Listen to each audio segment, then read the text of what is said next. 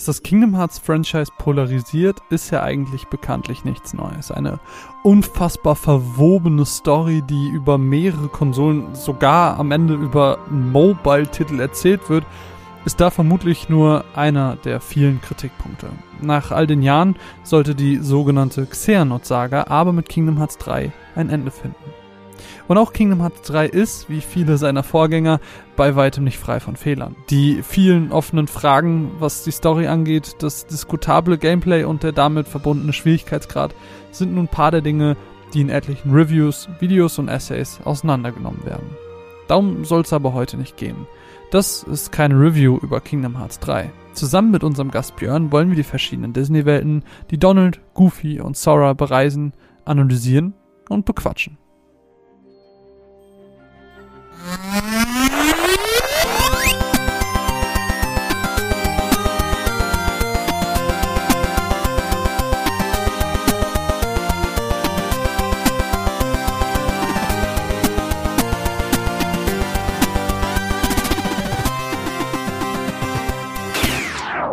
Einen wunderschönen guten Morgen und herzlich willkommen zur 66. Ausgabe der Runaways. Mein Name ist Marvin und an meiner Seite befindet sich die zauberhafte Mine. Hallo. Hallo. Und wir haben einen weiteren Menschen hier zu Gast, der sich tatsächlich gewünscht wurde äh, in der Zufriedenheitsumfrage vom, vom äh, letzten Jahr. Uh. Da wurde geschrieben, unter wen würdet ihr gerne als Gast haben? Und da hat mindestens eine Person, da kann ich mich dran erinnern, geschrieben Speckobst. Und deswegen ähm, dürfen wir Björn hier begrüßen. Hi. Hi, ich bin ein Mensch anscheinend. Er hatte, ich wusste ja gar nichts davon. Hat also Nö. hatte da wirklich hatte da wirklich jemand? Ja, hat tatsächlich jemand geschrieben. Ähm, haben wir, ich weiß gar nicht, ob wir auch darauf eingegangen waren, aber hatte jemand geschrieben und äh, ja, und dann, dann haben wir irgendwie über diesen Kingdom Hearts Podcast hier geredet und dann äh, äh, war ich so zu Mine, boah, lass doch Björn mal fragen. Und dann, ja, war das so, jetzt einfach. Ja, ich habe auf jeden Fall äh, äh, starken Redebedarf, was dieses Spiel betrifft, in jeglicher Nice. Form. Von daher bin ich da immer, glaube ich, ganz gut geeignet für. Ja. Aber dann danke an diejenige Person, die mich da vorgeschlagen hat. Das ist sehr nett, das freut mich. Und nachdem wir bei euch äh, bei Unlimited Ammo schon im Podcast waren, äh, ist es jetzt sehr schön, dass du auch mal bei uns bist. Finde ich sehr Genau, schön. stimmt. Ihr wart ja schon mal letztes Jahr im, im Sommer, glaube ich, Ja, war das. irgendwie sowas, Wart ihr ja bei ja. unserem Unlimited äh, Topic-Format. Und Topic, ich glaube, ja. bevor, bevor jetzt äh, meine Podcast-Kollegen das hier hören und mich da wieder für lynchen, dass ich irgendwie keine Werbung für uns mache, kann ich das vielleicht mal kurz an der Stelle tun. Äh, genau, ich bin Björn, ich betreibe selber den Kanal äh, Speckobst, wo ich Videos mache, hauptsächlich eigentlich zu japanischen Spielen, wie sich das herauskristallisiert hat. Das war keine Absicht, das ergibt sich einfach aus meinem eigenen Interesse. Und ich mache noch zusammen mit ein paar anderen Leuten, wie äh, dem Jonas von G äh, Gamesground, Simon von Entenburg, äh, Martin von Aubanan, Bakker von Bakker Critic, Lena von Gescheit gespielt und dem ähm, Alex, dem Teledude, äh, machen wir zusammen Unlimited Ammo. Das ist so eine, ja, Gruppierung aus mehreren YouTubern. Und wir haben aber auch das Ganze als jetzt so ein Podcast-Projekt in den letzten zwei Jahren gestartet, was anfing eben mit sowas wie diesem Unlimited Topic, wo wir immer einen Gast mit dabei haben. Ne? Letztes Jahr wart ihr es ja auch mit dabei, die dann immer über verschiedene Themen sprechen. Wir haben aber auch ganz andere Themen-Podcast. Wir haben einen wöchentlichen Podcast, wo wir über alles sprechen. Und jetzt gerade, was mir nämlich sehr am Herzen liegt, haben wir das äh, Unlimited Zelda angefangen, wo wir chronologisch alle Hauptreihe, also die komplette Hauptreihe der Zelda-Titel durchgehen und äh, über die ganzen Spiele sprechen und ich das Ganze dann sogar halbwegs nett bebildere auf YouTube. Aber ja, also falls ihr da Bock drauf habt, könnt ihr euch gerne mal unseren Kram dann, dann äh, geben. Aber natürlich erst, nachdem ihr diesen Podcast hier komplett bis zu Ende gehört habt. Finde ich, finde ich, ist eine gute Konzeptidee, Spiele chronologisch durchzuspielen. Finde ich, finde ich ganz schön, weil irgendwer im Discord hat letztens geschrieben, hör das doch mal mit Zelda und wir so, nee. Deswegen kann man, kann man Da das jetzt bei euch was. hören. So. Ich wollte gerade sagen, und wir alle Leute, die bei uns irgendwie dann vielleicht jemals ankommen sollten und so, Ja. hey, mach doch mal Final Fantasy. Ja. Das ist so, nein, da gibt's schon den richtigen Genau. Podcast für, nämlich eure Chronicles-Reihe. Genau. Also. Es ist, es ist ein Geben und Nehmen. Zelda-Leute kommen zu euch und Final Fantasy zu uns. Perfekt. Das ist Ähm, doch super. Und ich habe eine winzig kleine Frage zu dir, weil mich das, wo, ich habe mich das heute irgendwie random gefragt. Warum eigentlich Speckobst? Oh, ja, gute Frage. Das ist, das ist ja, es ist nicht mein, äh, es ist nicht mein Nachname, wie das. Äh, ich war letztens, das war, das war sehr lustig. Ich war auch letztens zu Gast beim äh, auf ein Bier Podcast uh. und äh, da kam, glaube ich, ich weiß immer noch nicht, ob es ernst gemeint war oder André das nur aus, äh, als Gag meinte, dass mein Nachname Speckobst sei.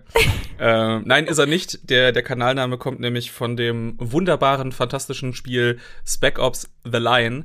Äh, und die Entstehungsgeschichte oh. war einfach, dass ich das Spiel jedes Jahr wirklich seit, ich, äh, ich glaube nicht seitdem es rausgekommen ist, aber seitdem ich aus meinem Auslandsjahr wieder zurück bin, jedes Jahr mit einem Kumpel spiele.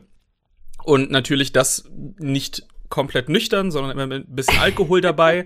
Und weil jetzt irgendwie Spec Ops jetzt nicht das so ein Name ist, den man gut betrunken noch immer wieder von der Zunge sich rollen lassen kann oder so, habe ich das irgendwann einfach angefangen, Speckobst zu nennen, das Spiel. Und als ich dann einen Kanalnamen gesucht habe, habe ich dann eben so im Freundeskreis rumgefragt, ey, wie wär's denn, wenn ich den Kanal Speckobst nenne? Und dann haben irgendwie alle gesagt, ja, mach das. Und dann war ich so, ja, okay, cool. Das ist aber eigentlich echt eine süße Anekdote. Muss ich ja, ich, ich, bin auch ziemlich beeindruckt. Ich finde sehr, sehr cool. Und, und, und ich sag das nicht, weil du zu Gast bist, aber ich finde deinen YouTube-Kanal wirklich sehr, sehr gut. Und ich würde dem jedem Einzelnen, der das hier hört, wirklich ans Herz legen. Same. Ist einfach super gut recherchiert. Empfehlung Danke, findet danke ihr sehr. natürlich auch in Super der ähm, professionell. Podcast-Beschreibung. Und ähm, Sehr, sehr vielleicht um das Ganze auch, die ganze Einführung zu dir auch ein bisschen abzuschließen und auch ein bisschen zu Kingdom Hearts zu kommen. Ähm, du hast auch vor kurzem ein Patreon gestartet, wo man dich auch unterstützen kann, ähm, wo viele Leute auch schon dazugekommen sind. Deswegen auch äh, natürlich viel Erfolg an der Stelle. Ähm, kann man auf jeden Fall auch vorbeischauen. Ähm, was ich auf jeden Fall hierzu sagen wollte, war, dass ähm, Patreon natürlich auch so ein bisschen, naja, der ausschlaggebende Punkt war, dass wir diesen Podcast überhaupt machen können. Ähm, wir müssen uns, glaube ich, an der Stelle herzlich bei den Patronen von uns bedanken, weil die uns das quasi erst ermöglicht haben, weil Min und ich uns so überhaupt erst Kingdom Hearts 3 beide holen konnten, ähm, weil wir das ungeliebte Kind sind wie Final Fantasy 8 von Square Enix und äh, glaube ich niemals musste Hello. bekommen werden. Aber das ist okay. Dafür ähm, können wir unabhängig sein, dank dem Patron. Deswegen ähm, viele, viele Herzen ähm, gehen raus an euch, dass ihr uns da unterstützt und ähm, ja, die ganzen Infos dazu findet ihr auch in der Podcast-Beschreibung und am Ende des Podcasts. Aber dazu später. Ähm, lass uns ein bisschen über Kingdom Hearts 3 reden. Ähm, beziehungsweise erstmal so ein bisschen persönlicher. Mine und ich haben ja schon im, äh, im, im, im Patreon-Format auch ein bisschen darüber geredet, wie wir zu Kingdom Hearts gekommen sind, wie wir zu Kingdom Hearts stehen. Aber es ist natürlich auch ganz interessant für alle anderen, Björn, ähm, wie du dazu stehst. Seit wann spielst du Kingdom Hearts? Wie lange verfolgst du das Franchise? Wie viele Spiele hast du gespielt? Wie viele, wie sehnig hast du äh, dieses Spiel erwartet? Erzähl doch mal ein bisschen. Also um, ich glaube, eine Anekdote, die das ganz gut zusammenfasst, um zu, zu merken, wie lange ich das spiele und wie viel mir diese Serie bedeutet und wie, wie sehr ich auf Kingdom Hearts 3 gewartet habe. Ich habe mir damals eine PlayStation 3 für dieses Spiel gekauft. Uh. Oh, oh Honey. Weil, weil das war ja noch damals zu dem Zeitpunkt, wo man dachte, ne, man hat das Secret Ending von Kingdom Hearts 2 äh, gesehen und dachte, oh mein Gott, was ist das? Diese, diese Steppe mit den ganzen Keyblades und den Rittern in der Rüstung, was geht da und ab? was macht Roxas da Oh. eigentlich? Oh, das muss bestimmt für die, das muss das nächste, das muss Kingdom Hearts 3 für die PS3 sein. Dann habe ich mir halt so früh wie möglich eine PS3 geholt. Und dann war es so, ah ja, das, ach so, das ist ein, ach so, das wird ein PSP-Spiel. Ah, Okay, alles klar. Ach so, Kingdom Hearts kommt irgendwann mal gar nicht mehr für die PS3 raus. Alles klar, sehr schön. Aber ja, ich habe eine sehr innige Beziehung zu der Serie. Ich habe auch ähm, jedes Spiel gespielt, die meisten auch zum Start. Also natürlich coded erst, als es bei uns im auf dem DS rauskam. Ich hatte jetzt mir keinen, keine irgendwie japanischen Cellphone-Vertrag geholt, um das dort, dort zu spielen. Ähm, aber ansonsten alles mitverfolgt, alles auch noch mal in der HD Collection äh, erneut durchgespielt und ja, ich habe, ich habe drauf gewartet und um endlich auch so ein bisschen Closure dann zu haben für diese fucking Dark Seeker Saga. Um natürlich ist die Story aber nicht vorbei und es gibt noch mehr Bullshit. Surprise. Und what's in the box, Nomura? God damn it. Äh, aber vielleicht so, was sind denn deine persönlichen Lieblinge? Also, Min und ich haben Kingdom da schon Hearts so ein 2 bisschen. Final Mix. Was? Kingdom Hearts 2 Final Mix ist mit Abstand das Danke. beste Spiel der Reihe. Danke. Hat das, hat das mit Abstand beste Kampfsystem, das Abstand beste Postgame und auch noch so diese Mischung aus guter Handlung, aber schon der Irrsinn sippt schon rein, so am Ende. Ja. so ein bisschen Irrsinn, aber es ist trotzdem immer noch so, dass du sagst, mhm, okay, ich verstehe das, glaube ich. ich, glaube das. Also, hm, äh, na, okay, da ist irgendwie so, wer ist Xion? Was? Wer ist das? Ähm. Du bist da? Hä? Was? Warum? Sie, hm? aber ja, irgendwie schon passt das. Okay, und wir müssen natürlich auch die wichtigste Frage stellen. Die, der, der beste Charakter? Klar. Gibt's nur eine Mm, Antwort? Du Aqua. kannst jetzt nur, Dankeschön. Danke. ja. Es gibt, es gibt nur eine richtige Antwort auf die Frage. Es gibt auf jeden Fall eine ganz, ganz, ganz, ganz, ganz, ganz falsche Antwort und das wäre Kyrie. Und, Oh, äh, ja. Aber ich Oh, glaube, ja. das hat, aber ich glaube, das, das gleiche Gefühl hat Nomura auch. Weil die in dem Spiel so er nutzlos ist. sie. Die ist so nutzlos in dem Spiel. Also, In jedem Spiel. es, es, es sind zwei Charaktere sehr nutzlos in, dem, in diesem Spiel, die einfach einen unfassbar heftigen Aufbau bekommen haben, aber, naja. Wen, wen findest du denn noch nutzlos? Naja, Du Axel? meinst Excel. Ach, ja, aber der ist immer noch, der ist immer noch so Comic Relief. ja, ich aber weiß immer das noch ist, nicht, warum er sich Excel nennt und nicht einfach Ja, Lee, ich auch weil. Excel ja eigentlich sein sein Sein Sklaven. Sklavenname. ja, das ist ja, das ist ja, das ist ja dieser Wahnsinn, dass die ganzen, man hat ja auch früher gedacht, so bei Kingdom Hearts 2, ah ja, das ist einfach nur so eine coole Namensgebung, dass da eben Ja. das X drin ist. Aber nein, es ist ja ein Key und das ist auch Ja. eigentlich nur von Xehanort platziert gewesen, um diese Leute zu verfolgen. Ja, und ich verstehe das halt nicht, warum er plötzlich Excel sagt, Ja, weil er sagt, nein, stopp, in Dream Loop Distance sagt er nämlich noch, oh, es heißt Lee, wann merkt ihr euch das gotta endlich? memorize. Und dann, kurz drauf, oh ja, könnt ihr eigentlich auch Excel sagen. Vor ja, allem- eigentlich Got it, Wumpe. Das it Problem an der ganzen memorized. Vor, vor allem das Problem ist an der ganzen Sache ist, verkompliziert diese ganze Wer ist jetzt ein Ja. Niemand und wer ist ein Jemand-Sache, Richtig. weil nachher sind ja die, die wieder Jemande geworden sind, plötzlich doch wieder Niemande und alles ist ganz schön verwirrend. Und von den, von den 30 Charakteren kommen jetzt noch 13 dazu, die zwei Namen haben. Ja. Cool, danke. aber die natürlich exakt gleich aussehen. Ja. Oh, Kingdom Hearts. Ja, aber äh, es soll hier gar nicht so viel um die eigentliche Kingdom Hearts 3 Geschichte gehen. Es soll ähm, primär, haben wir uns überlegt, weil, glaube ich, alle so ein bisschen auf der Story rum, rumhaten, was teilweise auch berechtigt ist, aber das lassen wir einfach mal so stehen. Ähm, dachten wir machen vielleicht mal ein bisschen was anderes. Und zwar wollen wir uns ein bisschen die Disney-Welten angucken. Das heißt, wir lassen die Kingdom Hearts eigenen Welten, wie den Keyblade, Keyblade Graveyard und so weg, ähm, Twilight Town, sondern wir schauen uns wirklich nur die eigens für das Spiel von Disney und Pixar in dem Fall natürlich auch ähm, ja übernommenen Welten an und wie die umgesetzt sind aufgrund verschiedener Aspekte. Wir haben uns die so ein bisschen aufgeteilt. Ähm, ich bin mir ziemlich unsicher, wie das nachher wird, weil wir uns alle sehr unabhängig voneinander vorbereitet haben. Äh, ich habe eine riesige Liste vor mir. Ich freue mich schon sehr. Aber äh, bevor wir damit einsteigen, Björn, wir beide haben ja einen IGN-Artikel gelesen. Ich weiß nicht, kannst du dich so ein bisschen noch daran erinnern? Ähm, Ging es ja um die Entwicklung von Kingdom Hearts 3, ähm, was da so drin stand und ich weiß nicht, ob du dir Notizen dazu gemacht hast, aber sonst springe ich damit noch ein paar Sachen rein, die ich mir noch dazu aufgeschrieben habe.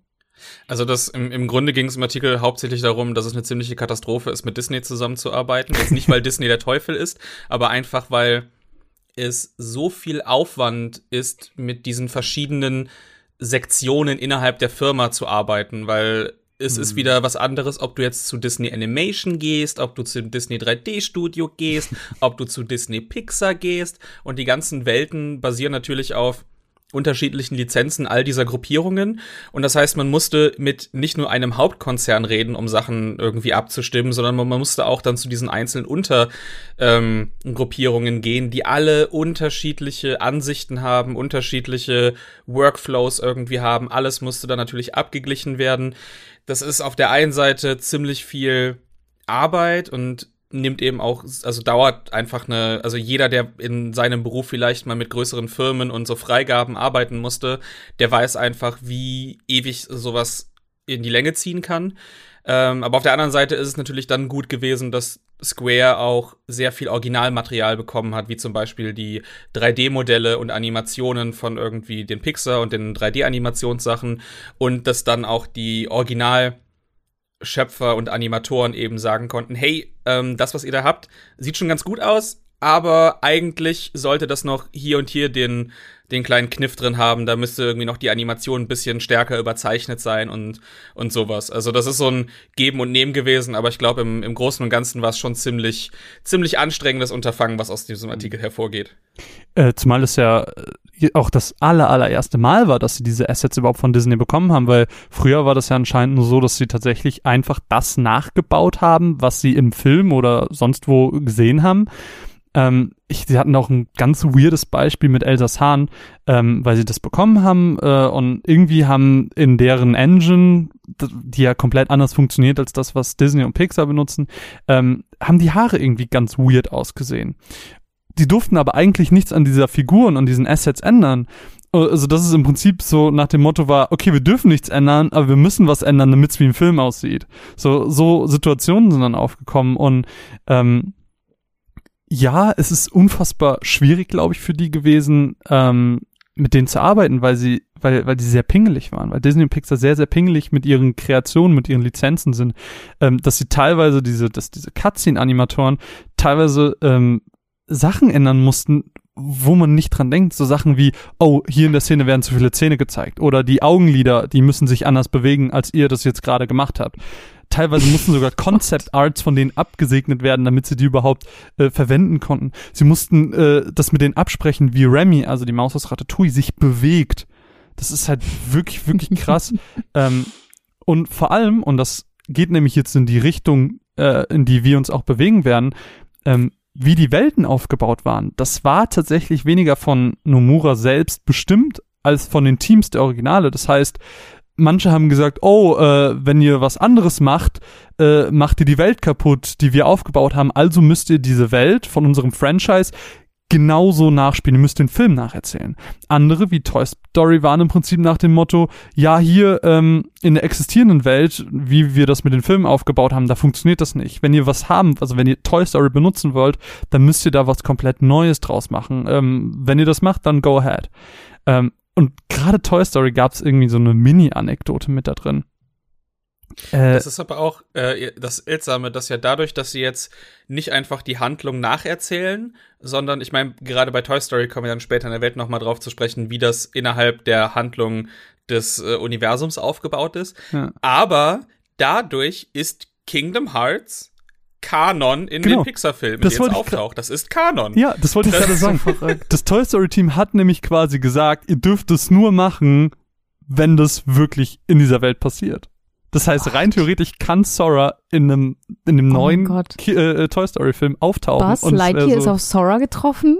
Oh mein Gott. Also wenn, wenn, wenn, wenn Toy Story 4 nicht zumindest eine Werbung von äh, Verum Rex 2 oh, oder 3 zeigt. Bitte, bitte. Das wäre so lustig. Ich möchte, ich möchte, ähm, wie heißt der Dino Rex? Heißt er nicht Rex. sogar Rex? Ja, genau. Ich Rex. möchte, dass er mindestens einmal Usora ruft. Usora! oh Gott, das hat mir immer das Herz erwärmt. Ich liebe Rex. Ja, Aber ich liebe auch Toy Story. Ja, äh, ich oh, weiß ja. nicht, wollen wir vielleicht schon direkt mit der ersten Welt einsteigen? Von mir aus gerne. Also, okay. aber ich fand das gerade, ich fand das gerade sehr spannend, weil ich den Artikel nicht gelesen habe, wie krass dieser Freigabeprozess ja. mit Disney scheinbar war. Aber es macht auch am Ende des Tages total Sinn, weil es eben Canon ist und weil am Ende des Tages immer noch Disney draufsteht. Ja. Und das, wo Disney draufsteht, aber, muss halt auch Disney Aber sein. tatsächlich war es so, dass je also je detaillierter es war, desto schwieriger war es, diese Sachen durchzubringen und je, ähm, je verrückter es war, desto leichter war das. Ich meine, es gibt ja so ein mhm. Summoning mhm. mit, mit so einem brennenden Astral König der Löwen Charakter. Ähm, Simba. Simba, genau. ich hab's toll umschrieben, ne? Aber, aber egal. Ähm, bis mir der Name eingefallen ist. Okay. Und das, da, da haben sie direkt gesagt, so, jo, mach das. Und es war so, was? Aber wir müssen bei den Augenlidern aufpassen, aber einen brennenden Astral-Simba können wir machen. Ja. Ja, klar. das fand ich ganz witzig, ja. Aber äh, gut, lass uns zur ersten Welt kommen. Äh, wir haben heute noch viel vor. Wir haben, ich glaube, warte mal, ihr habt zwei, ich habe drei, das heißt, wir haben sieben Welten. Es wird ein mhm. bisschen äh, mehr und ich bin sehr gespannt, wie das jetzt auch alles wird. Herkules ist die erste Welt, oder Olympus, wie die Welt ja auch heißt, ist die erste Welt, die man betritt ich habe mich eben schon von euch ein bisschen aufklären lassen, was den Film angeht. Und zwar so die Integration original in die Welt, in die Kingdom Hearts Welt, ist im Prinzip nur so ein bisschen das Ende. Der Bosskampf, wo man auch diesen äh, in, in Lava eingehüllten Zeus hat und sowas, das sind so Elemente aus dem Film, die ins Spiel gekommen sind. Aber prinzipiell ist die Welt Olympus relativ losgelöst von, vom Film ansonsten, oder? Ja, es sind halt so ein paar ja. Referenzen einfach nur drauf. Mhm. Ne? Also das heißt, du hast am Ende vom Film eben auch den, dass die äh, Stadt eben angegriffen wird und so ein bisschen unter Flammen steht. Du kannst, wenn du so in der Umgebung rumschaust, kannst du die, die äh, diese Figuren, die es von Herkules eben gibt, mhm. weil das war ja so sehr viele mhm. popkulturelle Referenzen da drauf. Du hast die Air Hercs, kannst du da noch die äh, das äh, Logo davon sehen. Aber ansonsten ist es eigentlich sehr, sehr losgelöst, weil ich meine, es gibt jetzt im Film gibt's keine Segment, wo Herkules irgendwie an einer regnenden Steinwand gegen den Steintitanen kämpft oder irgendwie an so einem Fluss hoch äh, den, den Olymp ja. irgendwie alleine erklimmt oder so ja. oder im, im Olymp irgendwie rumläuft. Also das ist das nimmt sich mehr das Setting und, und macht dann da ein bisschen was selber draus. Ja, es gibt auch ähm, am Ende von Herkules diesen Moment, wo er an der Treppe steht, wo es nach oben quasi zum Olymp geht und ja. nach unten in die Stadt und er sich dann quasi für Mac entscheidet und nicht für Zeus, mhm. nicht für das Gottsein sozusagen, ja. sondern bei den Menschen ist, die er liebt und die in seinem Herzen sind und das ist ja auch dieses ganze Kingdom Hearts Herzgedöns. Ja. Ähm, ich glaube, das passt da ganz gut rein. Es sind sich halt so ein paar Momente rausgenommen, aber Herkules hat ja sowieso so eine eigene Kingdom Hearts Kontinuität, dadurch, dass es mm. fast immer vorkommt. Du hast ja auch die ganze Prequel-Sache in Birth by Sleep, dass du ihn als jungen Herkules triffst und deswegen hat es, glaube ich, über die ganze Kingdom Hearts Geschichte viel vom Film, aber ganz anders erzählt. Ja. Ähm, vielleicht sollten wir an dieser Stelle auch nochmal ganz kurz erwähnen, wir werden natürlich alles, was jetzt die Welten betrifft, auch so ein bisschen spoilern, aber wir werden die Hauptgeschichte halt nicht wirklich äh, spoilern, weil die ja natürlich nur im letzten Drittel so richtig stattfindet, aber nur so als kleiner Hinweis nebenbei. Aber das Level an sich, beziehungsweise die Welt an sich, ähm, die besteht aus vier verschiedenen Gebieten. Das heißt, wir fangen im Prinzip in der Stadt an, die zerstört ist, weil es Meteoriten vom Himmel regnet durch diesen Titan. Wir haben dann einen Garten innerhalb dieser Stadt, der nochmal so ein bisschen ähm, ja, Abwechslung einfach vom, von der Farbgebung her gibt. Wir gehen dann nochmal kurz durch die Stadt und kommen dann zum Mount Olympus, der auch sehr ähm, bunt, sehr grün, sehr hell anfängt, um dann im Endeffekt beim Olymp, äh, der auch wieder dann sehr hell wird, ähm, ja, dahin zu kommen. Das heißt, wir haben diese vier verschiedenen Areale.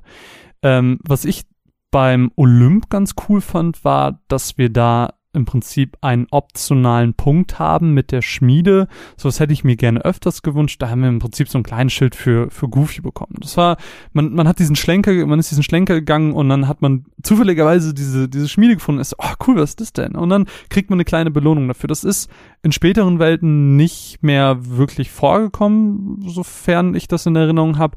Ähm, fand ich irgendwie ganz schön. Ähm, was ich schade fand, war, dass sie innerhalb dieser Welt also ich assoziiere Herkules, die Herkules-Welten immer mit dem Kolosseum.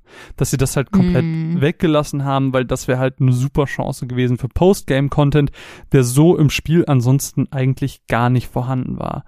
Ähm, was vielleicht zum Anfang des Levels ganz schön war, ähm, wir haben im Prinzip über die ganze Stadt verteilt NPCs, was anders ist als in anderen Teilen, wo eigentlich, wenn ich mich an das Kolosseum zurück, äh, zurückerinnere, das war immer leer. So, ich habe dieses Turnier gemacht und da war nie einer. Es gibt diesen geilen Augenblick mit Birth by Sleep, wo Terra irgendwie den Kampf gewonnen hat und ich glaube, dieser, wie heißt der Phil? sagt irgendwie, ja. schau doch, die Meute, sie jubelt. Und man Niemand. sieht niemanden. das, das, ist genau, so das ist ja wie, wie ein Akraba immer. Ja, this is what genau. I love genau. about the city. Ja, so irgendwie The People und du siehst einfach so niemand. Ja. Das ist so geil. Aber das, das ist ja schon mal eine, eine riesige Neuerung, einfach was Kingdom Hearts 3 jetzt mitbringt. Es sind nicht viele NPCs, aber es sind auf jeden Fall mal. Ja, aber da. als ich das so gesehen habe, war ich so, wow, wow. hier sind Leute. Crazy. äh, aber, aber was du auch eben angesprochen hast, Mine, dieses Herkules hat so eine Kontinuität, Kontinuität? Schwieriges mhm. Wort. Ähm, das, das habe ich nämlich auch gehabt, so das diese Welt gibt einfach ein Gefühl von Entwicklung. Wir sind jetzt im dritten Teil und man sieht halt auch einfach anhand von Herkules, der immer erwachsener und immer muskulöser wird und ich hoffe, er platzt nicht irgendwann, ähm, dass wir uns natürlich auch in den, in den Teilen weiterentwickeln, weil es einfach diese Konsistenz vermittelt, weil diese Welt ein so fester Bestandteil ist dieses Franchises. Mhm. Ähm, mir ist ich habe das eben schon mal, als ich die verschiedenen Areale erwähnt habe, aufgefallen, ähm, oder schon kurz angedeutet, dass mir aufgefallen ist, dass immer so eine wechselnde Farbgebung gibt. Also wir fangen in dieser dunklen, zerstörten Stadt an, gehen in den hellen Garten, dann wieder in die dunkle Stadt, dann gehen wir wieder auf den hellen Berg, aber der Berg wird, je weiter wir nach oben kommen, immer dunkler. Beim Titan ist es dann quasi wie Nacht durch die vielen Gewitterwolken und so. Dann sind wir wieder im hellen Olymp und dann beim Endboss wieder in einem dunklen Areal äh, eingesperrt, sag ich mal, zu sein. So, ich finde es ganz spannend, wie äh, quasi das Dunkle immer mit mit oder Endboss so ein bisschen assoziiert wird und ähm, gleichzeitig dadurch, dass das Spiel eben auch in diesem dunklen Level startet, ähm, hat man auch direkt so dieses, so ein bisschen dieses Endzeitgefühl, was vielleicht bei diesem Spiel auch so etabliert werden möchte. Dieses, hier passiert viel, das ist jetzt gerade der letzte Teil und hier, es geht direkt mit etwas los. Ähm, Finde ich da, fand ich irgendwie ganz witzig, so diesen, diesen immer alternierenden Wechsel zu sehen. Ähm, was die verschiedenen Welten auch alle haben, sind so bestimmte Aufgaben, Minigames, beziehungsweise so kleine Gimmicks, ähm, die von Welt zu Welt unterschiedlich sind. Und bei Herkules steht halt ganz klar im Fokus dieses, was heißt es, ein Held zu sein, weil ähm, Sora im Prinzip ja die Aufgabe bekommt, du musst die Power of Awakening suchen und er lässt sich von seinem Herzen führen und landet ja dann in dieser, in dieser Herkules. Alles super dumm. Aber äh, im Prinzip, im Prinzip wird das dadurch eben unterstützt, weil er eben was lernen soll.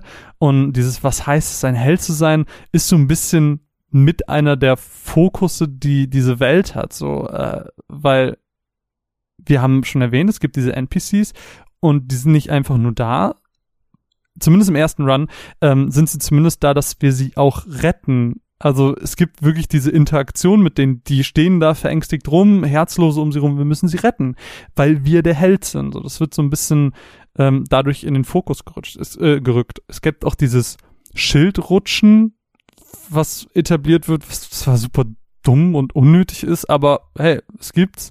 Und es wird diese Lokomotive so ein bisschen als ich weiß nicht, ob man das schon Minigame nennen kann, wo man dann auf diesen Titan rumschießt. Das ist die erste größere Attraktion oder eine der ersten Attraktionen, die man spielen kann, ähm, die aber dann irgendwie auch keine regelmäßige sein sollte, so dass man irgendwie schon so eine Illusion bekommen hat mit, ja, das sind die Attraktionen und du fliegst da mit einer riesigen Eisenbahn rum, aber äh, irgendwie kam sie dann doch nie wieder. Und das hat mich irgendwie im Nachhinein super verwirrt, als ich ein bisschen ähm, drüber nachgedacht habe. So, und dann haben wir diese ganze Welt besiegt und wir haben den Boss besiegt und man kann ja später natürlich in die Welten zurück.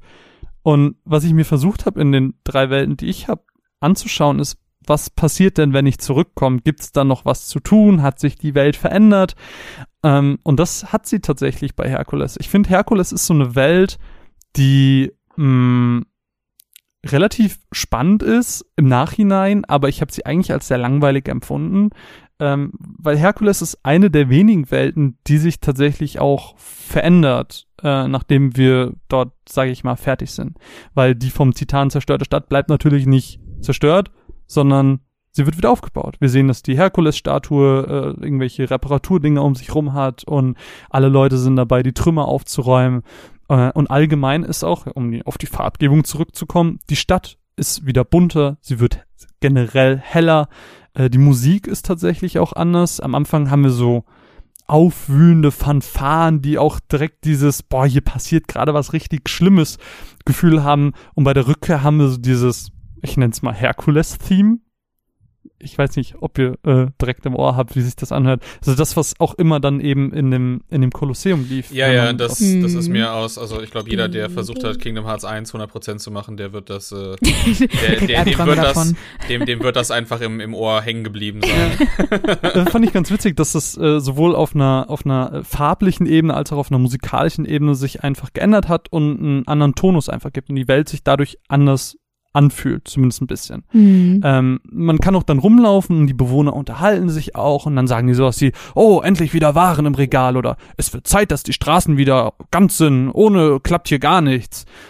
Aber wenn man dann mal richtig rumläuft und vielleicht auch mal stehen bleibt und einfach nur guckt, dann merkt man, dass aber irgendwie alles so ein bisschen im Stillstand ist. Also es gibt, das ist glaube ich das beste Beispiel dafür, es gibt so zwei Männer, die haben so Eisenstangen in der Hand und die wollen den Felsen hochheben und dann wahrscheinlich irgendwie wegräumen oder so. Wenn du dich aber daneben stellst, die machen nichts. Die stehen da die ganze Zeit nur mit den Eisenstangen und machen nichts.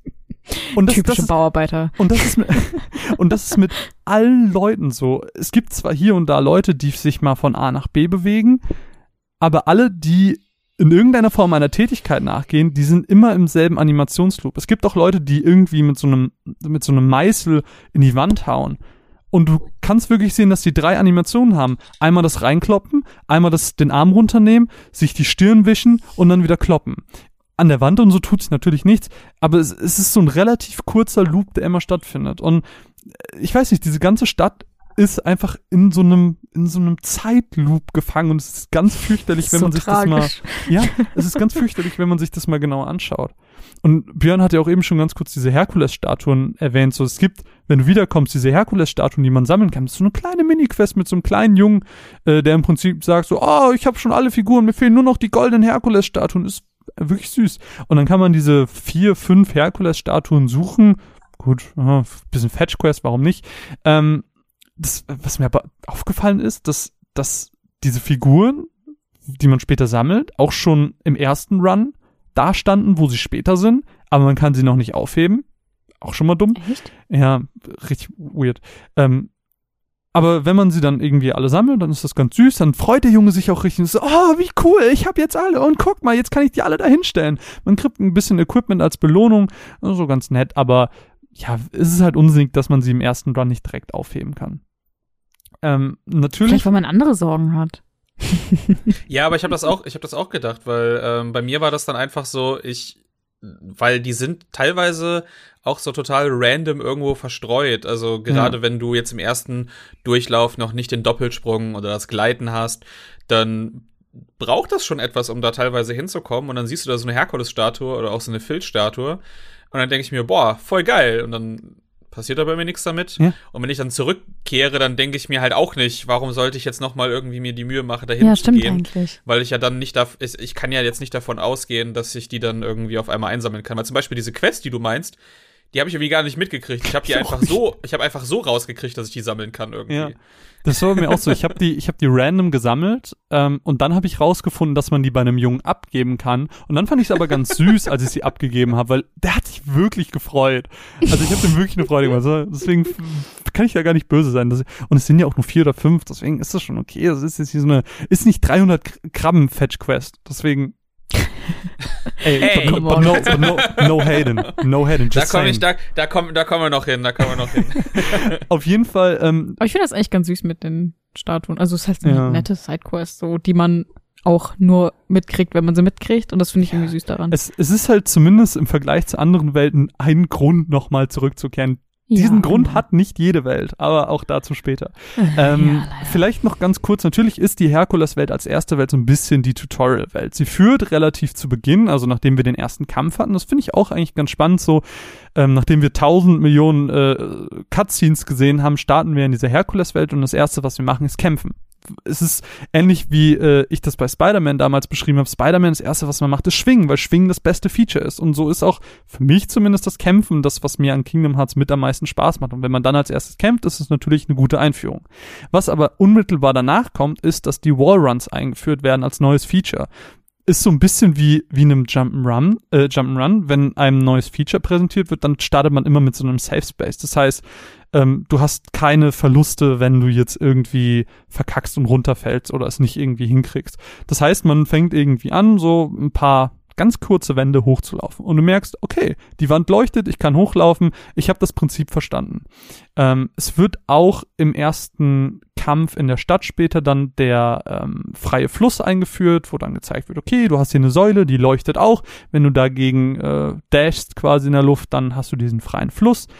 Das finde ich auch noch ganz nett. Ähm, aber vielleicht äh, ganz kurz, um den Warrun abzuschließen. So, du hast dieses, du hast jetzt gelernt, okay, die Wand leuchtet, ich kann da hochlaufen. Ähm, du lernst das Feature und dann gibt's später den Kampf gegen den Titan, so in der Mitte des Levels ungefähr, äh, wo im Prinzip dein Wissen dann geprüft wird, weil du dann parkourmäßig den Brocken des Titans ausweichen musst und wo dann wirklich gezeigt wird, okay, hast du das Feature verstanden? Und wenn nicht, ähm, ja, fällt halt jetzt ein paar Mal runter und kriegst ganz viel Damage und das ist super blöd. Aber eigentlich hat's bis dahin jeder gerafft, weil es jetzt auch kein so knobliges Feature ist.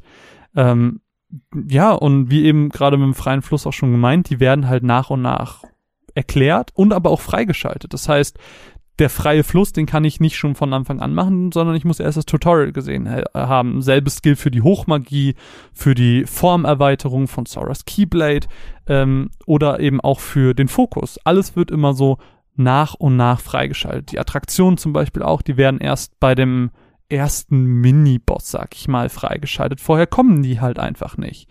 Äh, der Olymp wird dann im, äh, im Olymp wird dann der Fokus freigeschaltet dann haben wir noch mit der, mit der Schmiede haben wir noch so ein bisschen so einen Rail-Shooter, der da etabliert wird, der auch ab und zu nochmal vorkommen soll. Ja, mhm. man lernt auch mit dem Olymp, äh, wenn man da zu dem Endboss hochgeht, dass der Fokus eben nicht nur fürs Damage machen ist, sondern dass man sich damit auch an Gegenstände ranziehen kann, was glaube ich in anderen Kingdom Hearts Teilen noch nicht war. Da war es glaube ich ein reines mhm. Damage-Feature. Also hier wird innerhalb dieser Herkules-Welt eben äh, etappenweise, das kann man wirklich so nennen, weil das wirklich quasi von Screen zu Screen ist, ein neues, neues Feature etabliert und gezeigt, okay, das ist das, benutzt das doch mal. Ob es jetzt ein Gegner ist oder irgendwie eine Passage, die man überwinden muss, ist ganz nett gemacht. Ähm, deswegen, keine Ahnung, kann ich die Herkules-Welt, auch wenn sie mich spielerisch irgendwie gelangweilt hat, weil ich ja die neuen Welten sehen wollte und wissen wollte, wie es mit der Geschichte weitergeht, ähm, kann ich sie jetzt im Nachhinein appreciaten, weil sie doch, finde ich, vieles richtig macht durch den Wechsel der Musik, durch die Wechsel, äh, durch den Wechsel der Farben, ähm, durch die etappenweise Einführung der Features. So, man kommt einfach, glaube ich, durch die Herkules-Welt ganz gut rein und das hat mir einfach wirklich gut gefallen. Mhm. So, genug ähm, monologisiert, sorry. Ich finde, man kommt auch ganz gut rein, weil du eben diesen Coming Home Faktor hast. Du ja. hast, also du hast so das Sora, den Charakter, und der ist halt dann so, oh komm, wir gehen Her Herkules besuchen. Und das ist halt, du hast diese Welt jetzt schon zu dem Zeitpunkt dreimal mit einer richtigen Story und, und ich glaube in Chain of Memories warst du ja auch noch da und in äh, Coded warst du ja auch da und du hast diese Welt einfach schon so oft besucht und dann ist es halt so dieses, so weit sind wir jetzt schon gekommen, mm. weil diese ganze Welt jetzt so anders aussieht und so viel besser ist und ja, und man sieht halt auch viel mehr als was du in Kingdom Hearts 1 in diesem blöden Kolosseum, wo du mhm. eigentlich nur einen Gang lang läufst und dann in einem Raum bist. Und ähm, weiß nicht, ich finde das so ein schönes Willkommen zurück Gefühl. So. Du hast natürlich jetzt gleich die passende Erklärung, Mine, aber was mich gestört hat, ist, dass Phil einfach nicht geredet hat. Das hat mich verrückt gemacht. Ja, aber das hat eine Erklärung. Das ist mir zum Beispiel gar nicht aufgefallen, dass er nicht gesprochen hat. Nicht? irgendwo in, nee, ist mir nicht aufgefallen. Das ist wie mit den zwei jemanden, die auch nicht einmal reden. Boah, das macht mich Aber das äh, habe ich äh, auf YouTube in den Kommentaren gelesen. Und zwar ist der japanische Synchronsprecher von Phil kürzlich verstorben und die wollten keinen neuen für ihn casten, weil die das irgendwie respektlos fanden und deswegen haben sie ihn einfach nicht sprechen lassen, sodass er im Englischen auch nicht spricht. Ja, das ist der Grund dafür. Sentimental. Kitsch, kitschige letzte Worte zur Herkuleswelt. Was hat Zora hier gelernt? Natürlich, Gar was nix. es bedeutet, ein Held zu sein. ist, wow. Ich finde das, ich finde das, ich finde das so, so seltsam im Spiel, dass gesagt wird, du hast deine ganzen, deine ganzen Kräfte verloren, ja. geh jetzt dahin, um zu lernen, wie ein Held ist. Und dann startest du das Spiel und bist mehr overpowered als in jedem anderen ja. Ding. So, wo hast du auf einmal gelernt, Disney-Attraktionen herzuzaubern? Das wo hast du gelernt, du wenn du hochlaufen? hochlaufen. ja. Vor allem auch, auch, nicht einmal es, erklärt. Ja, es, du hast mir so ein richtig geiles Video geschickt, wo du, ich glaube, in der Frozen-Welt warst oder so und du läufst diesen Berg hoch, weil, weil, weil Donald gesagt hat, ja, aber, aber du, Sora kann doch die Wand hochlaufen. Du läufst diese Wand hoch, stehst oben, suddenly Donald da. Ja. Ja, wie genau. Wie, komm, wie kommen die eigentlich hinterher? Keine Ahnung. Die werden einfach, ich, die werden ich hab, ich hab so, ich, ich hab so die Kamera, Kamera nach unten gekippt und sie stehen unten. Ich drehe die Kamera, sie stehen neben mir. What? Donald, du Scheiß Creep, ey. ja. ja. Ja, das ist, naja, gut. Das, das, das ist auch so eine Sache, die muss man einfach, akzeptieren. Ja, das ist halt, das ist halt, äh, das ist halt videospielig. So muss, ja. Das muss man einfach als Videospielfaktor, glaube ich, hinnehmen.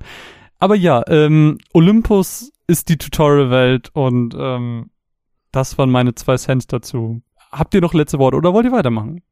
Äh, ich würde eigentlich nur gerne sagen, dass ich das ganz interessant war von der Welt, dass die der erste Teil sehr, sehr vertikal aufgebaut ist. Also gerade dieses mhm. Hoch, Hocherklimmen. Mhm. Wahrscheinlich auch, um direkt irgendwie so eine ja, Begründung zu haben, dass du jetzt hier diese Mechanik einführst und dann nicht einfach nur eine Wand hast, sondern eben mehrere. Und es, ich meine, das zieht sich durch die andere Welten, aber als ich das gespielt habe, dachte ich, okay, ich habe jetzt diesen Außenbereich und dann habe ich die Stadt und dann wird es das gewesen sein. Und das ist ja schon deutlich größer, als das in den vorigen Spielen ja, war. Mhm. Und dann hört das nicht auf und dann kommst du noch in den Olymp rein und dann ist da auch noch das so eine ganze Bahn zum Rumfahren und kannst in die, kannst so einen Geheimweg in diese Schmiede unten reinfinden und so ein Kram. Und ich glaube, die komplette Welt hat so zweieinhalb, drei Stunden gedauert. Mhm. Und ich war einfach echt baff, dass sie das so gestreckt haben, ohne dass ich jetzt zumindest bei der, wir kommen vielleicht noch auf ein paar andere, wo ich was Gegenteiliges sage, aber bei der Welt zumindest hatte ich nicht das Gefühl, irgendwie jemals gelangweilt zu sein, sondern es gab permanent irgendwelche neuen Sachen oder äh, abwechslungsreiche Situationen, Minigames oder sonst was, die, wo ich einfach gesagt habe, boah, das ist ja, also so hätte ich es nicht gedacht, hier mhm. Kingdom Hearts 3 gerade zu spielen. Ja, ja, absolut. Ähm, aber trotzdem fand ich irgendwie, ich weiß nicht, mich hat, äh, mich hat einfach so dieses, ich will jetzt sehen, was abgeht, ich will wissen, wie die Geschichte läuft. Äh, das hat mich an der Welt halt so ein bisschen, das hat mich da ein bisschen gestört. So, ach komm, Herkules kennen wir schon. Ja, Weiter jetzt. genau, genau das, genau das da hast du irgendwie gar nichts drin von der Hauptstory, ne? Da wird irgendwie nur Maleficent und Pete werden irgendwie gezeigt, ja. die dann eine weitere Sequenz haben und bis zum Epilog gar nicht mehr auftauchen. Ja. Die kommen, glaube ich, noch in Tangled einmal kurz vor und ja. dann war's das. Nee, die kommen auch in, in San Francisco auf jeden Fall vor. Echt? Mm, auf jeden Fall. Da laufen sie auf den Schienen und sind so, nein, nein. Die Frage ist, wann? Okay. Oh Gott. Ja, auf jeden Fall sind die so unbedeutsam, aber die tauchen da irgendwie auf. Ja. Und ansonsten gibt es zumindest in den anderen Welten, dass immer noch mal Leute von der Organization 13, beziehungsweise die neue Organization 13 irgendwie auftauchen. Aber in Hercules, also das ist so mhm. für den übergreifenden Kingdom Hearts 3 Plot sowas von irrelevant. Das stimmt. Boah, und bei Maleficent und Katakalo habe ich einfach instant diese Reaktion von, ach komm, ihr schon wieder. Dass die beiden überhaupt zusammenarbeiten. Ich weiß gar nicht, ja. wofür sie ihn noch braucht. Ja, das ist so bescheuert eigentlich. Und ich kann die so gar nicht ernst nehmen. Ich denke mir jedes Mal so, wenn, wirklich, versucht ihr das noch am Leben zu behalten. Wenn, wenn sie wenigstens alleine wäre. Ja, wir haben verstanden, dass Maleficent nicht der Boss ist. Ja, es hat ja noch, es hat ja noch im, im zweiten Teil hat es ja so ein bisschen Sinn ergeben, weil äh, er ja der Anführer der Armee war. So, mhm, ne, dieser ja. Garde und sonst was. Aber jetzt im, im Kingdom Hearts 3 ist er einfach nur dieser dumme Sidekick, was ja auch schon ja. so ein Cartoon-Trope irgendwie ist. so dumm. Ja, das stimmt. Naja. Wer möchte denn von euch beiden weitermachen? Was kommt denn chronologisch als nächstes? Äh, chronologisch kommt äh, Rapunzel glaub, dran, ne? und ne? Nee, Toybox. Toybox ist, glaube ich. Toybox, Toybox ja. ist chronologisch das nächste, weil äh, der das einen niedrigeren Level stimmt, hat. Ja, stimmt. da hat doch nie jemand drauf geachtet, oder? Ich schon. Ich habe mich echt geärgert, weil ich bin nämlich zuerst zu, äh, zu Tangled gegangen und habe so gedacht, oh geil, jetzt ist es ein bisschen anspruchsvoller geworden auf Proud, weil es einfach viel zu einfach war. Und dann habe ich gemerkt, ach so, das war jetzt nur ein bisschen anspruchsvoller, oh. weil die Gegner sechs Level über mir waren. Und dann gehe ich in Toybox rein und dann ist es einfach noch einfacher geworden. Kacke. Aber okay, dann, dann würde ich damit dann weitermachen. Ja, gerne. Ja, sehr gerne. Okay, äh, Toybox ist ein sehr interessanter Level, weil, ne, wir hatten das ja vorher mal besprochen, dass die Arbeiten mit Pixar zusammen eben so gelaufen sind, dass die gesagt haben, nee, wir wollen halt nicht, dass ihr das nacherzählt, weil dann macht ihr unseren Kanon irgendwie kaputt und wir wollen das auch nicht so parallel halten. Denkt euch halt irgendwas aus, was wir in unsere normale Story reinpacken können. Und die andere Restriktion ist ja auch immer so, dass die natürlich einfach nicht das Budget haben, A, die ganzen Figuren reinzubringen in die Handlung und B, die ganzen Sprecher zu bezahlen. Das heißt, sie haben da so ein bisschen versucht, äh, zwei Fliegen mit einer Klatsche zu schlagen. Und okay, wie können wir A, Kingdom Hearts in den Kanon von Toy Story reinbringen Und B, wie können wir irgendwie rechtfertigen, dass nur sehr wenige Charaktere auftauchen? Weil hier sind es ja wirklich einfach nur Woody, Buzz, Rex, dann Ham. Die Soldaten? wie, der, ja, wie, der, wie das Schwein heißt hm. und eben die Soldaten. Und ansonsten sind einfach keine Charaktere. Genau, auch die, die Aliens, Aliens, stimmt. Fuck stimmt. die Aliens. Dass aber nicht Mr. Mo Mr. Potato Head dabei ist, das wundert mich oder das liegt. Jo. Naja, egal. Ja, oder das Girl, das Girl von äh, Woody. Die ja, die ist ja erst im zweiten. Das, das spielt vor dem, vor dem zweiten Teil noch. Das oh. ist ja irgendwo dazwischen. Das ist oh. ja, wenn du, wenn du in den, ähm, in dem Laden später drin bist, dann siehst yeah. du 2001. Oh. Wie cool. Das, das wusste ist, ich nicht. Das spielt so, oh, das spielt so irgendwie zwischen, zwischen Teil 1 und Teil 2. Ja klar, macht ja auch total Sinn, weil nach Teil 3 kann es nicht spielen. Genau, Oder und während äh, Teil 3. Und äh, das, du hast ja auch noch das alte, äh, das alte Kinderzimmer von, von Andy, in dem du ja bist. Im Stimmt. Dreier ist er ja schon äh, College Boy und ja. äh, äh, erwachsen. Aber und das andere ist eben, dass das nicht nur zu der Zeit spielt, sondern eben auch noch, dass die ganzen Charaktere in ein Paralleluniversum gezogen wurden, dass quasi diese Organisation 13 ein Paralleluniversum erschaffen hat, wo sie dann eben reingezogen wurde, was dann auch dazu führt, dass zum Beispiel Buzz seinen Laser richtig benutzen kann. Das ist dann nicht einfach so ein Toy-Laser, sondern jetzt kann er eben richtig damit angreifen, was dann auch eine Erklärung ist, warum sie im Kampf so viel äh, nützlicher dann geworden sind. Also da ist es in der Welt so, dass dann nicht nur ein Charakter einem hinterherläuft, sondern eben wirklich Woody und Buzz gleichzeitig. Bei Woody fand ich das auch total cool, dass er die Sprüche sagt, die die, die, die Puppe ja sagt, mhm. wenn man an der Schnur dran zieht. Das war, das heißt, bei ihm hatte man eben automatisch einfach schon seine Catchphrases, die er dann im Kampf irgendwie gesagt hat. Das fand ich mega sympathisch einfach nur. Und äh, eben, ich weiß nicht, wollen wir wollen wir den Prolog spoilern von dem Spiel, äh, von der Welt? Klar. Ja, auf jeden Alles, Fall. was die Welt okay. angeht, würde ich sagen, spoilern. Okay, okay, okay, weil Toy Toybox hat den geilsten Anfang überhaupt, was ähm, auf so vielen Ebenen funktioniert, weil zum Beispiel Toy Story 2 fängt ja damit an, dass du siehst so eine Sequenz von Buzz, wie er irgendwie in, gegen Aliens und sowas ankämpft und dann stellt sich heraus, das ist eigentlich nur Rex, der ein Videospiel spielt. Und Toybox fängt an, dass du einfach so eine total hyperrealistische Final Fantasy Grafik hast, ne? Du, du denkst irgendwie, was ist das? Ist das irgendwie das neue Final Fantasy Versus 13? So, was ist, was ist Kommt das hier? Das jetzt doch? Das sieht irgendwie so aus und auf einmal geht dann so die Kamera fährt so zurück und das ist dann nein, das ist eine Werbung für das Videospiel Verum Rex, was dann einfach nur ne, ein Videospiel ist, was in dieser Welt existiert und der Hauptcharakter sieht eben so ein bisschen so aus wie äh, Sora, heißt aber Yo Sora. Und wenn dann Sora in die Welt reinkommt, denkt dann eben auch Rex, dass er eine Figur aus dem Videospiel ist. Und ihn dann die ganze Zeit mit Yo Sora eben anspricht, was super knuffig einfach nur ist. Das ist und, so süß. Und gleichzeitig funktioniert es eben noch auf der Ebene, dass man Verum Rex irgendwie so lesen kann wie, Nomura konnte ja sein Versus 13 nie machen, das wurde ja dann zu Final Fantasy 15 und dann wurde er vom Projekt genommen, damit Tabata das eben seine Vision von Final Fantasy 15 machen konnte. Und das wirkt jetzt so wie, okay, lasst mich jetzt hier das, was ich mit Versus 13 machen wollte, in diesem Trailer irgendwie abbilden, ne? Und das geht ja noch so ein, wenn man das Spiel so komplett durchgespielt hat, dann kann man vielleicht auch noch so, okay, mal gucken, was da noch damit da kommen wird. Aber es ist eine super coole Eröffnungsszene. Und ähm, Sora, Donald und Goofy sind da jetzt auch selber so, sehen so wie Spielzeug aus, weil ja Donalds Magie dafür sorgt, dass man sich eben immer so an die Welt anpasst, um dort nicht aufzufallen. Was mega cool ist. Und die sind klein. Das mhm. ist so eine komplette mhm. Miniaturwelt. Stimmt. Und man ist dann auch in Andys Zimmer. Und ich finde das auch so cool, dass man keine Ladezeit hat, einfach um rauszugehen auf die Straße, mhm. sondern man springt einfach nur hoch auf sein Bett oder auf seinen Schreibtisch und dann aus dem Fenster raus und ist eben im Vorgarten und der, dieser, ja, dieser Vorstadt einfach nur, kann dort ein bisschen kämpfen und dann geht man eben zu diesem äh, Toy-Laden der so dreistöckig aufgebaut ist und eben auch nochmal zeigt, oh fuck, wir sind jetzt viel größer geworden, wir sind viel vertikaler geworden, wir experimentieren mhm. hier mit der Levelstruktur. Man geht dann zwar recht linear dadurch, was auch cool gemacht ist, weil einen so das Leveldesign durch so ähm, ja so Lüftungsschächte von von Ort zu Ort führt, ohne dass man sich irgendwie so verloren vorkommt in dem Ding.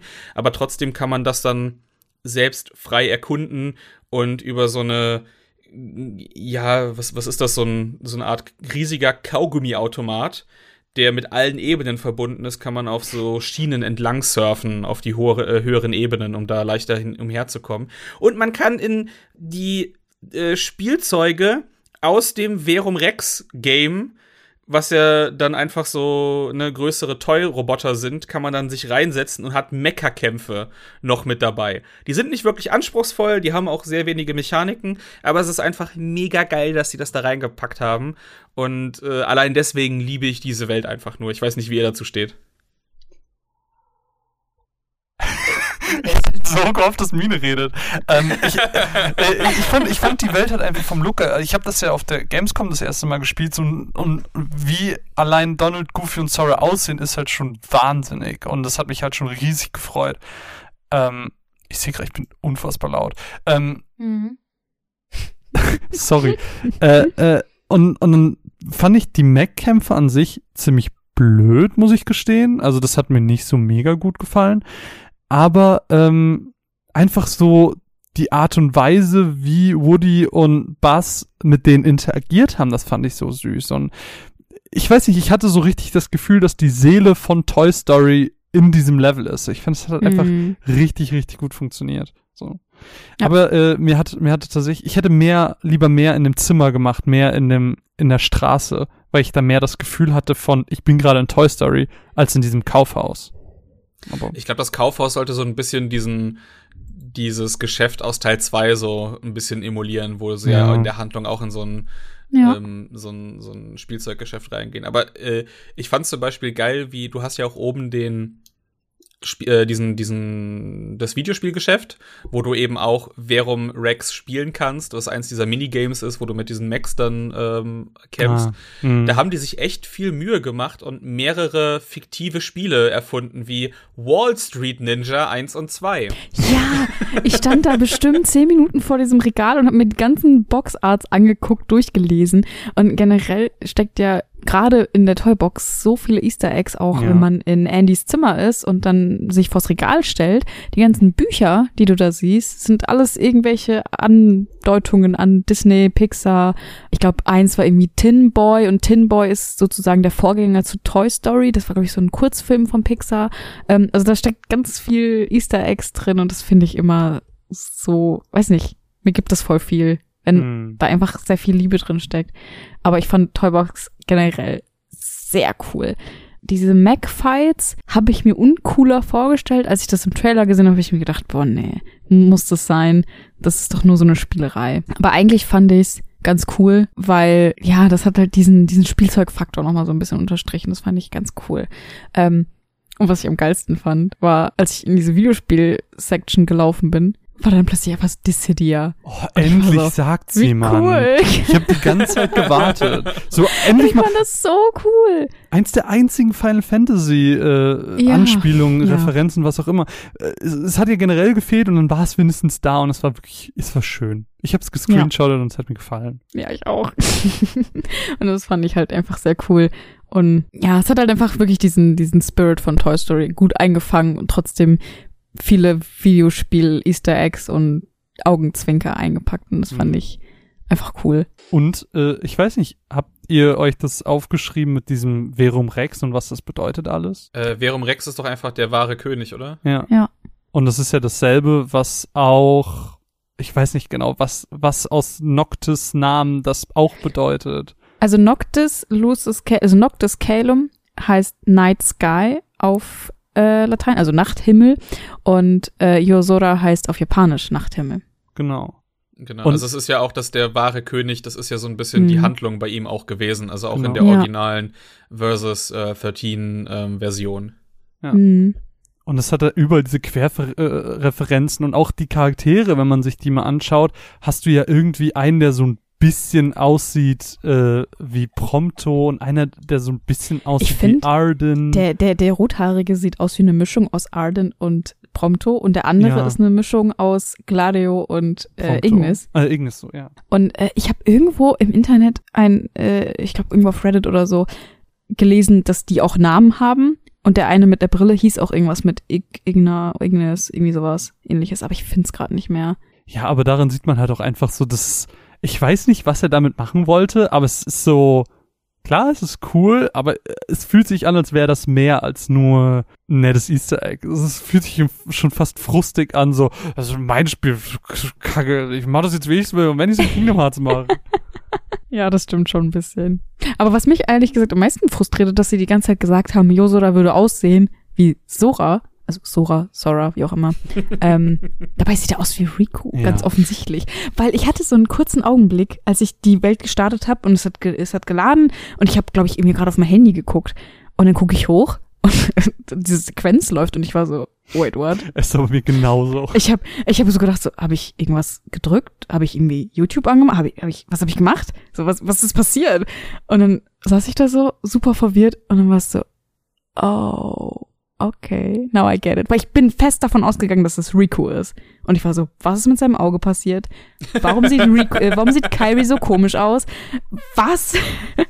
Was ist mit meinem Best Boy passiert? Was, was, was ist da los? Wer hat meinem Husbando wehgetan? ja, das ist auch, aber ich fand einfach den Gag ist so gut. Also, ich lieb's. Love it. Vielleicht auch die Frage noch an dich, Björn. Ähm, Gerade so dieses, ich komme in die Welt zurück. Ist irgendwas anderes? Gibt es noch irgendwas zu tun in dieser Welt? Oder ist es einfach nur dasselbe? Es, es passiert nichts Neues? Äh, das eigentlich nur, was in allen Welten neu dazukommt am Ende, nachdem du es durchgespielt hast, die Battlegates und du kannst noch eine von diesen Flan Nebenmissionen, mhm. Minigame-Dingern machen, aber an der Welt sich, äh, so wie das bei Herkules der Fall ist, ändert sich null. Mhm. Mhm. Also nicht wirklich Wiederspielwert, Wiederkehrwert. Nee, außer du machst einfach aus Prinzip die 100 Prozent. Das ist dann das Einzige, warum mhm. du nochmal in die Welt zurückkehren solltest. Ja. Voll schade. Aber das stimmt, das, aber es ist, ist auch ehrlich gesagt nicht so viel Potenzial, dass sich da was ändert, finde ich. Also bei Herkules war es halt naheliegend, weil da ist einfach gerade viel passiert und der Aufbau liegt halt relativ nah. Mhm. Ähm, also aber bei Toy Story hätte sich jetzt auch, glaube ich, nicht Bei Toy Story ist dann Verum Rex 2 dann mittlerweile Also ich habe ja, ich habe ja erwartet, dass sie dann in ihrer normalen Welt wieder sind. Hm, dass dann quasi Andy und so auch da sind. Ja. Aber dann, dann wäre, äh, aber. Hm. Ja, dann kannst du halt die, die, die Kampffunktion von Buzz und Woody nicht wirklich nutzen. Die Hätte ich okay gefunden, weil es gibt ja eh nichts zu tun. Weißt du, dass du ja. dann noch so, dass du dann noch ein nettes Abenteuer mit denen hättest, so, oh, wir müssen äh, vor dem bösen Superraumschiff eine kleine Mini-Nebenquest, keine Ahnung. Aber das hätte ja voll viel hergegeben.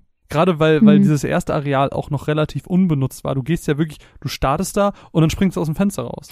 Also ich hätte mir ja eine Stealth-Mission aus dem Haus rausgewünscht, ja. wo man so tun muss, als wäre man Spielzeug, obwohl Oder sowas. man lebt. Ja. Das hätte ich mir gewünscht. Das hätte ich cool gefunden. Obwohl ich Stealth hasse. Aber es ja. ich, hätte, ich hätte mir zumindest so eine, so eine Taste, so ein, äh, es gibt ja keine Reaction-Commands mehr. Das hätte ich geil ja, gefunden. Ja. Wenn du es einfach so auf Knopfdruck dich, dich in. Dich fallen dann, lässt. Ja, dass dann, dass dann äh, äh, Sarah, äh, Donald, Goofy, alle drei dann einfach nur so, so starr stehen Menschen. und irgendwelche Action-Posen machen und umfallen. das wäre wirklich witzig gewesen. Ja, ja aber es ist halt irgendwie diesen, diesen ähm, Aspekt von, oh nein, da kommen Menschen, wir müssen schnell so tun, als ja. ob auch es, fährt, es fährt ja auch nie mal ein Auto oder so auf der Straße, wo du dann ja. irgendwie aufpassen musst. Es passiert einfach nicht. Ich finde, sie haben so schon so ein paar Chancen, sich mit der Welt vertan. Hm. Ja, aber ich weiß nicht, ob es dann, dann auch ein bisschen, bisschen genervt hätte, da wenn da einfach ein, du bist mit, du bist am Kämpfen und dann fährt dich einfach so ein Gigatonnen schweres Auto um auf einmal. Das wäre, glaube ich, schon ziemlich kacke gewesen. oh, ich stelle mir das ganz witzig vor. Ja. Aber vielleicht ist es ja auch, das, das liegt dann ja auch an der Paralleldimension, dass da keine richtigen Menschen sind. Ja, genau. Ja, wie die zustande gekommen ist, ist auch nochmal ein ganz anderes Thema, aber. Was ich übrigens auch noch ganz süßes Easter Egg fand, war, wenn man hinters Haus gelaufen ist, äh, war da das ähm, Yard Sale Schild aus dem Film, wo die, wo Andys Mutter die ganzen ähm, Spielzeuge verkaufen wollte. Das fand ich total süß, als ich das gesehen habe. Leider keine Anspielung auf Sid. Ja, das stimmt. Das fand ich sehr schade. Das wäre doch cool gewesen, wenn du irgendwie so eine, eine seiner Kreationen als Summon irgendwie hättest einsetzen können. Diese komische Puppe, dieser Babykopf als, auf als den. Mitboss. Ja, boah, ich hätte, ich hätte so gerne, ich hätte so gerne irgendwie diese, weißt du, dass du so als Summon diese, diese Spinne mit dem Babykopf da irgendwie hattest und dann auf der rumreitest und alles plattwalzt. Das, fänd, das hätte ich mega meine cool Albträume gefunden. aus der Kindheit? Ja. Yes, genau. So verarbeitet man das am besten. Endlich man kann ich es besiegen. Mega. Oh aber ich aber, muss sagen, insgesamt war ich sehr happy mit Toybox. Also ja, aber man sieht ja jetzt schon, guck mal, wie viele Ideen wir gerade schon einfach reingeworfen haben in den letzten fünf Minuten. Also da wäre einfach noch viel drin gewesen und gerade so dieser Wiederkehrwert, ähm, finde ich halt ja. schade, dass sie da nicht nichts draus gemacht mhm. haben. Soll ich weitermachen? Ja, wollen gerne. Wir, wollen wir über Rapunzel wenn du, wenn du, wenn du für Tangle zuständig bist, dann ja. Ich bin für Tangle zuständig. oh Gott, ich Rapunzel, Rapunzel oder auch, wie die Welt heißt, Königreich Corona. Ähm, das die, wusste die, ich gar nicht. Das war so das, ich weiß dann auch in, den, in diesen Filmen nie, wie die Welten wirklich, äh, wirklich heißen. Mm, Vor allem, ich bin stimmt. verwirrt. Warum ist eigentlich Rapunzel und Frozen zwei unterschiedliche Welten? Das ist Kanon, dass die in derselben ja, Welt spielen. Ja, das stimmt. Das ist ja eigentlich nur, ja, ja. Das, ja, die Eltern die von, von Rapunzel tauchen in der Ach, Zeremonie in Frozen auf. Stimmt. Und es gibt auch die Theorie, dass die Eltern von ähm, Elsa und Anna, die sterben ja, Spoiler, tut mir leid. Ähm, und äh, es gibt eben diese Theorie, dass, weil die auf eine Hochzeit fahren mit einem Schiff, ähm, dass es die Hochzeit von Rapunzel und äh, hier Eugene ist. Oh. Weil Rapunzel nämlich später auf der Krönung von Elsa mit kurzen Haaren auftaucht. Das uh. heißt, es muss uh. nach dem Film spielen.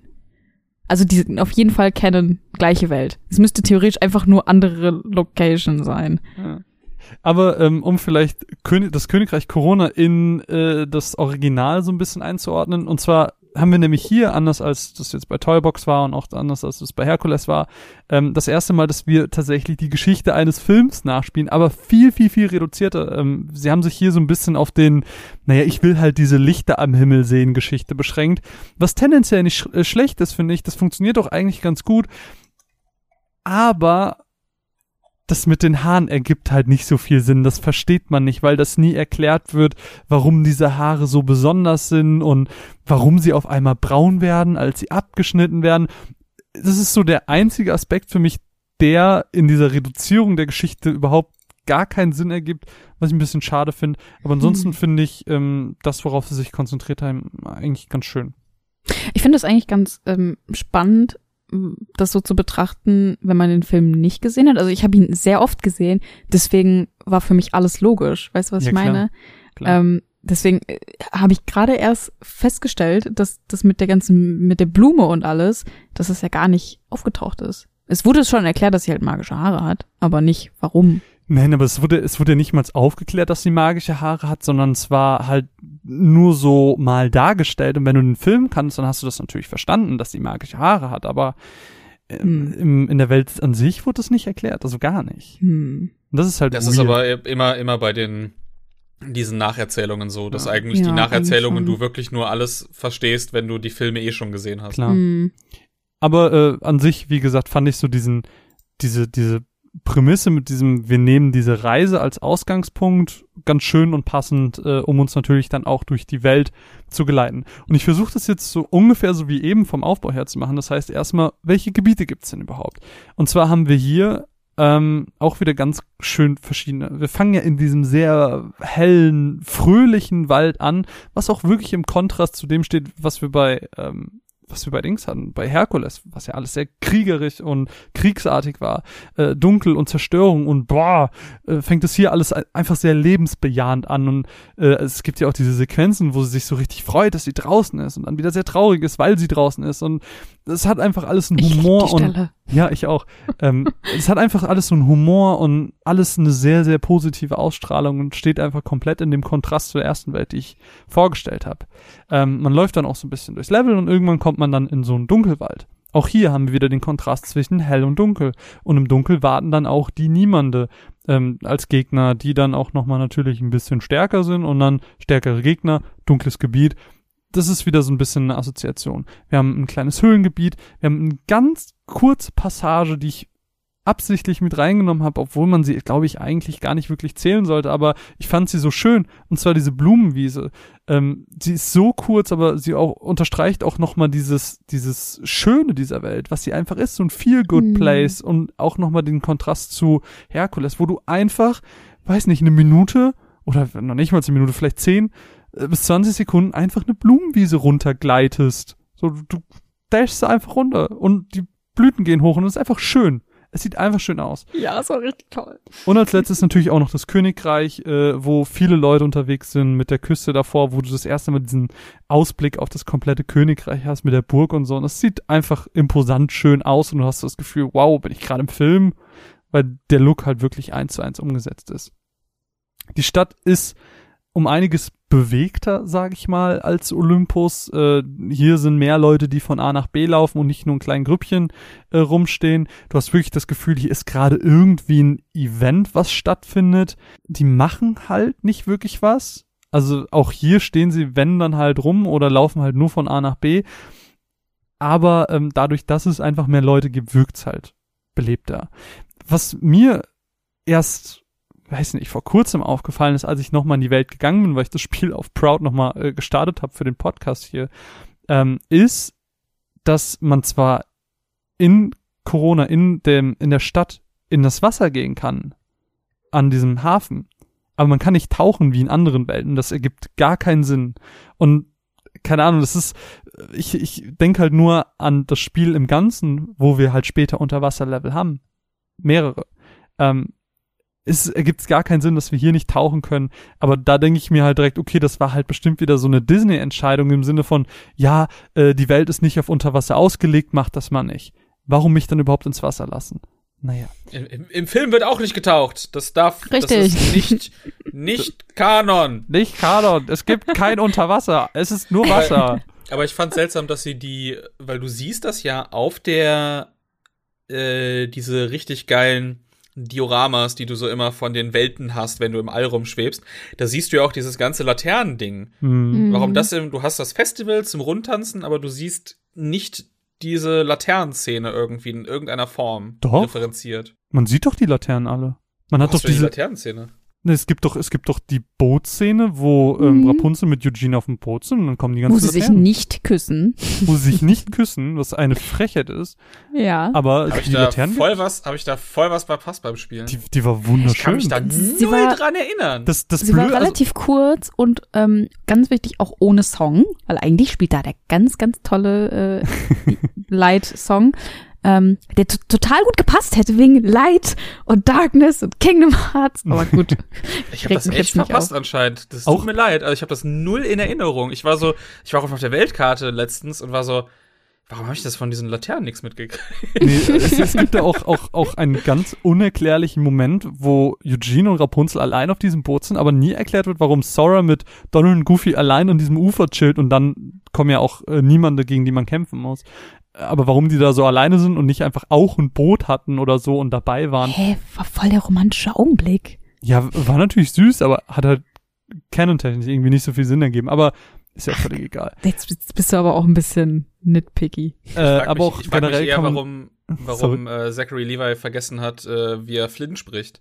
Weil das ist der originale. Synchronsprecher, aber er Ja. klingt nicht so wie Er er. klingt ganz anders, das stimmt. Das ist er mir auch klingt wie eine. Parodie auf sich selber. So, das ist so einfach voll vergessen, wie er diesen Charakter spricht. Das stimmt. Ich, ich musste tatsächlich erst nachgucken, ob er das wirklich ist oder ob sie ihn ersetzt Echt? haben. ist mir nicht aufgefallen. Und ich, ich, das ist so, ganz kurz, das ist so vertane Chance, dass sie den Song nicht genommen haben. Wenn sie schon Let It Go Das nehmen. lässt, das lässt dich nicht los, oder? Nee, ich habe mich so gefreut. Ich liebe Rapunzel und ich liebe die Stelle. Oh, naja, egal. Erzähl weiter. äh, auf jeden Fall, um das, das ganze Leveldesign ein bisschen abzuschließen, wir haben auch hier wie in der Herkules-Welt wieder diesen Kontrast zwischen hell-dunkel, hell-dunkel, äh, das habe ich eben auch schon mal ganz kurz erwähnt. Auch wieder hier diese, diese Assoziation, Dunkelheit heißt Boss oder Gegner oder schlecht. So, es ist Nacht bei der Laternenszene, es ist Nacht, es ist dunkel, natürlich tauchen hier niemand auf. Wir sind im dunkel, dunklen Teil der Wald, natürlich tauchen niemand auf. Äh, das ist halt auch wieder dieselbe Assoziation, ähm, wie Herkules es auch schon versucht hat, so ein bisschen aufzubauen. Ich finde ja persönlich, dass die Rapunzel-Welt die beste Disney-Welt von allen ist. Und deswegen habe ich darum gebettelt, dass ich diese Welt hier vorstellen kann, ähm, weil ich finde, um so ein bisschen auf diese Aufgaben-Minigame-Gimmick-Geschichte zu kommen, ich finde, ähm, die Rapunzel-Welt hat einfach das beste Gimmick und das Gimmick ist hier die Charakterbindung zum Disney-eigenen Charakter. So alles, was in dieser Welt passiert, passiert um Rapunzel herum. Wir können mit ihr Vögel sammeln, planschen gehen, Pusteblumen für sie aufwehen und ja. sie freut sich, sie reagiert darauf und sie interagiert mit uns. Anders als andere Charaktere, die äh, einfach nur da sind, wo ich teilweise nicht mal weiß, sind sie gerade überhaupt da oder warum sind sie da? Ich blicke ganz gerne rüber zu dir, Björn, und Fluch der Karibik. Äh, aber hier, hier ist halt alles auf Rapunzel ausgelegt. Das fängt halt mit dieser Cutscene an, ähm, die auch im Film vorkommt, mit diesem, ah, warum bin ich draußen? Hey, es ist alles so toll. Ich bin die schlechteste Tochter der Welt. So, und da, da hast du direkt schon so, wow, Rapunzel, geiler Charakter. Und dann, dann ist aber auch alles daraufhin noch darauf ausgelegt, dass ich mit ihr interagiere, dass ich ihr Dinge zeige, die sie vorher noch nie im Leben gesehen hat. So, ich, ich baue einfach eine Bindung zu diesem Charakter auf, wie keine andere Welt es schafft. Und dazu brauchen wir sie, um Progress in der Welt zu machen, weil wie auch im, äh, im Film benutzt sie ihre Haare, um Schluchten zu überwinden. Und wir schwingen halt mit ihr mit. Das mhm. heißt, sie ist auch ein essentieller Bestandteil für uns, damit wir überhaupt vorankommen in der Welt. Zu dem Zeitpunkt haben wir auch noch, glaube ich, keinen Doppelsprung, ne? Nee. Nee, das haben heißt, wir nicht. Das, ja. das, genau, das heißt, wir, wir sind wirklich auf sie angewiesen und das macht diese Welt, finde ich, so ganz, ganz cool und es macht einfach super viel Spaß. Das ist einfach, hm. ja, deswegen ist Rapunzel für mich die beste Welt. Ähm, neben diesem ganzen Charakterbindungsding hat es auch noch ähm, ein anderes Minigame mit drin und zwar ist das dieses Stadtfest, wo man im Prinzip mitten in Kingdom Hearts 3 ein Rhythm Game eingebaut hat, wo man mit verschiedenen wo mit verschiedenen Dorfbewohnern tanzt und dann äh, in den passenden Kreissektionen bestimmte Tasten drücken muss, im bestimmten Rhythmus und Punkte sammelt. Äh, das kann man auch im späteren Spielverlauf und dann komme ich ein bisschen zum, naja, was ist, wenn man die Welt neu besucht? Man kann dieses Rhythm Game auch wirklich auf Highscore spielen und äh, immer wieder wiederholen. Das ist eine Sache, die man erledigen kann, wenn man auf 100% spielen möchte. Ähm, man hat tatsächlich, wenn man in die Welt zurückkommt, Rapunzel nicht mehr im Team dabei was mir erst mhm. äh, relativ spät äh, aufgefallen ist. Sie ist nämlich im Schloss und ist im Prinzip der NPC, den wir ansprechen, wenn wir dieses Rhythm Game nochmal machen wollen. Weil sie ist ja natürlich jetzt Prinzessin. Sie ist am Ende ihrer Reise, ist bei ihren Eltern, sie ist jetzt Prinzessin. Und das ist ganz schön, wie auch dann die Dorfbewohner darauf reagieren. Oh, ich finde ihre kurzen Haare so toll. Es macht so viel Spaß, mit der Aber Prinzessin zu reden. Ganz kurz, ich habe noch ein Zitat. Warte, warte, warte. Die Art und okay. Weise, wie sie die beiden kennengelernt haben, ist wie aus einer Geschichte. Jetzt darfst du. Warum bist du so? Ich weiß nicht. Ähm, denn es macht total Sinn, dass sie nicht mehr in, in der Party ist, weil sie ja nicht mehr mit ihren Haaren kämpfen kann. Sie hat ja jetzt kurze Haare und sie hat ja, vorher klar. mit ihren Haaren gekämpft. Ja, stimmt. Das ist mir jetzt gerade bewusst geworden. Ja. Ähm, weil ich fand es auch schade, dass sie nicht mehr dabei war, weil ähm, ich liebe sie. Same. ähm, Deswegen, aber es macht eigentlich total Sinn. Aber danke noch für deine Zitate, die waren sehr wichtig. Ja, ich habe ich hab, ich hab mich extra an verschiedene Stellen in der Stadt gestellt und habe mitgeschrieben. äh, und dann gibt's natürlich ja. auch die ganz klassischen Sachen, dieses Pudding, herzlose Minigame und äh, die diese Portale, diese Battle-Portale, aber äh, mhm. die, auf die man drauf geschissen. Ähm, und was mir auch aufgefallen ist, das ist anders äh, als Herkules, äh, wobei Herkules ist auch schon fragwürdig ist, ähm, Rapunzel ist relativ egal für die Hauptgeschichte. Sie trägt eigentlich nichts dazu bei, sondern sie hat halt wirklich aber nur ihre komplett eigene Geschichte. Und aber sie ist doch auch eine, sie ist doch auch eine Guardian of, nicht Guardian of Light, sondern Prin nee, Princess nee, of Light, wenn sie, wenn überhaupt. Aber das wird ja im Prinzip alles nur überprüft und äh, aber im Endeffekt hat man sie eh nicht gebraucht, weil die Guardians of Light sich ja versammelt haben. Aber wir, wir, wir spoilern, wir spoilern, wir, wir hören auf damit. Ähm, ein schnulziger Satz auch hier wieder am Ende. Was hat Sora in dieser Welt gelernt? Natürlich den Wert der Liebe. Oh. Oh, ja. ähm, Eure Meinung? oh Gott, ich muss so ein bisschen schlechte Laune verbreiten, leider bei der Welt. Ähm, ich mag den Film sehr gerne. Das ist ehrlich gesagt mein Lieblingsfilm äh, von den Disney 3D-Animationen, mhm. also Disney, New Disney Animation Dinger. Ja, das ist mein Lieblings noch. Ähm, ich fand die Welt unfassbar langweilig. das war, wow. das war, das war die zweite, die ich gespielt habe, und nachdem ich so einen positiven Eindruck durch Herkules hatte, war ich dann irgendwie so, boah. Hm. Und als ich dann länger drüber nachgedacht habe, war es einfach dadurch, dass du, ich konnte mich am Ende nicht mehr dran erinnern, wie viele verschiedene Sektionen es gab, weil bis auf diesen einen dunklen Wald äh, Abschnitt sich alles gleich angefühlt hat, weil du einfach nur schnurstracks gerade ausläufst durch die Sachen. Ähm, du hast eigentlich keine, bis auf einen ganz kleinen Abschnitt, überhaupt keine Vertikalität in dem ganzen Ding drin. Du läufst einfach nur so durch. Nichts sieht irgendwie nach irgendwas aus, weil es einfach nur der Wald ist. Und dann ganz am Ende kommt noch die Stadt und dann machst du da nur ein Minispiel. Und ansonsten ist da irgendwie einfach nichts, obwohl das so ausmodelliert ist. Ähm, und das einzige Gebiet, was ein bisschen größer ist, dieser dunkle Wald, ist so verdammt unübersichtlich, mm, gerade wenn du das versuchst zu erkunden. Yep. Und diese scheiß Minimap, wie sie mir auf den, das ist, das, das ist mir das ganze Spiel auf den Sack gegangen, dass du keine große Ansicht davon machen ja. kannst, dass du nicht zoomen kannst, weil in diesem Gebiet ist sie einfach nutzlos. Ja, das, ich habe ich hab ganz automatisch, ich habe ganz automatisch auf das Touchpad gedrückt von der PlayStation, weil ich dachte, ja komm, damit, damit wird die doch größer, oder? Und es passiert, sich, passiert nichts. Es, ich, ich hatte ja ganz am Ende des Spiels non-spoilerhaft ausgedrückt, ähm, kommt man ja in diese, in diese Region des Dunkelwaldes zurück und auch hier wieder dunkel, böse, aber egal. Ähm, äh, kommt okay, man dahin zurück und das Areal ist so groß, dass ich tatsächlich den Boss verloren habe und ihn fünf Minuten suchen musste, bis ich ihn wiedergefunden habe.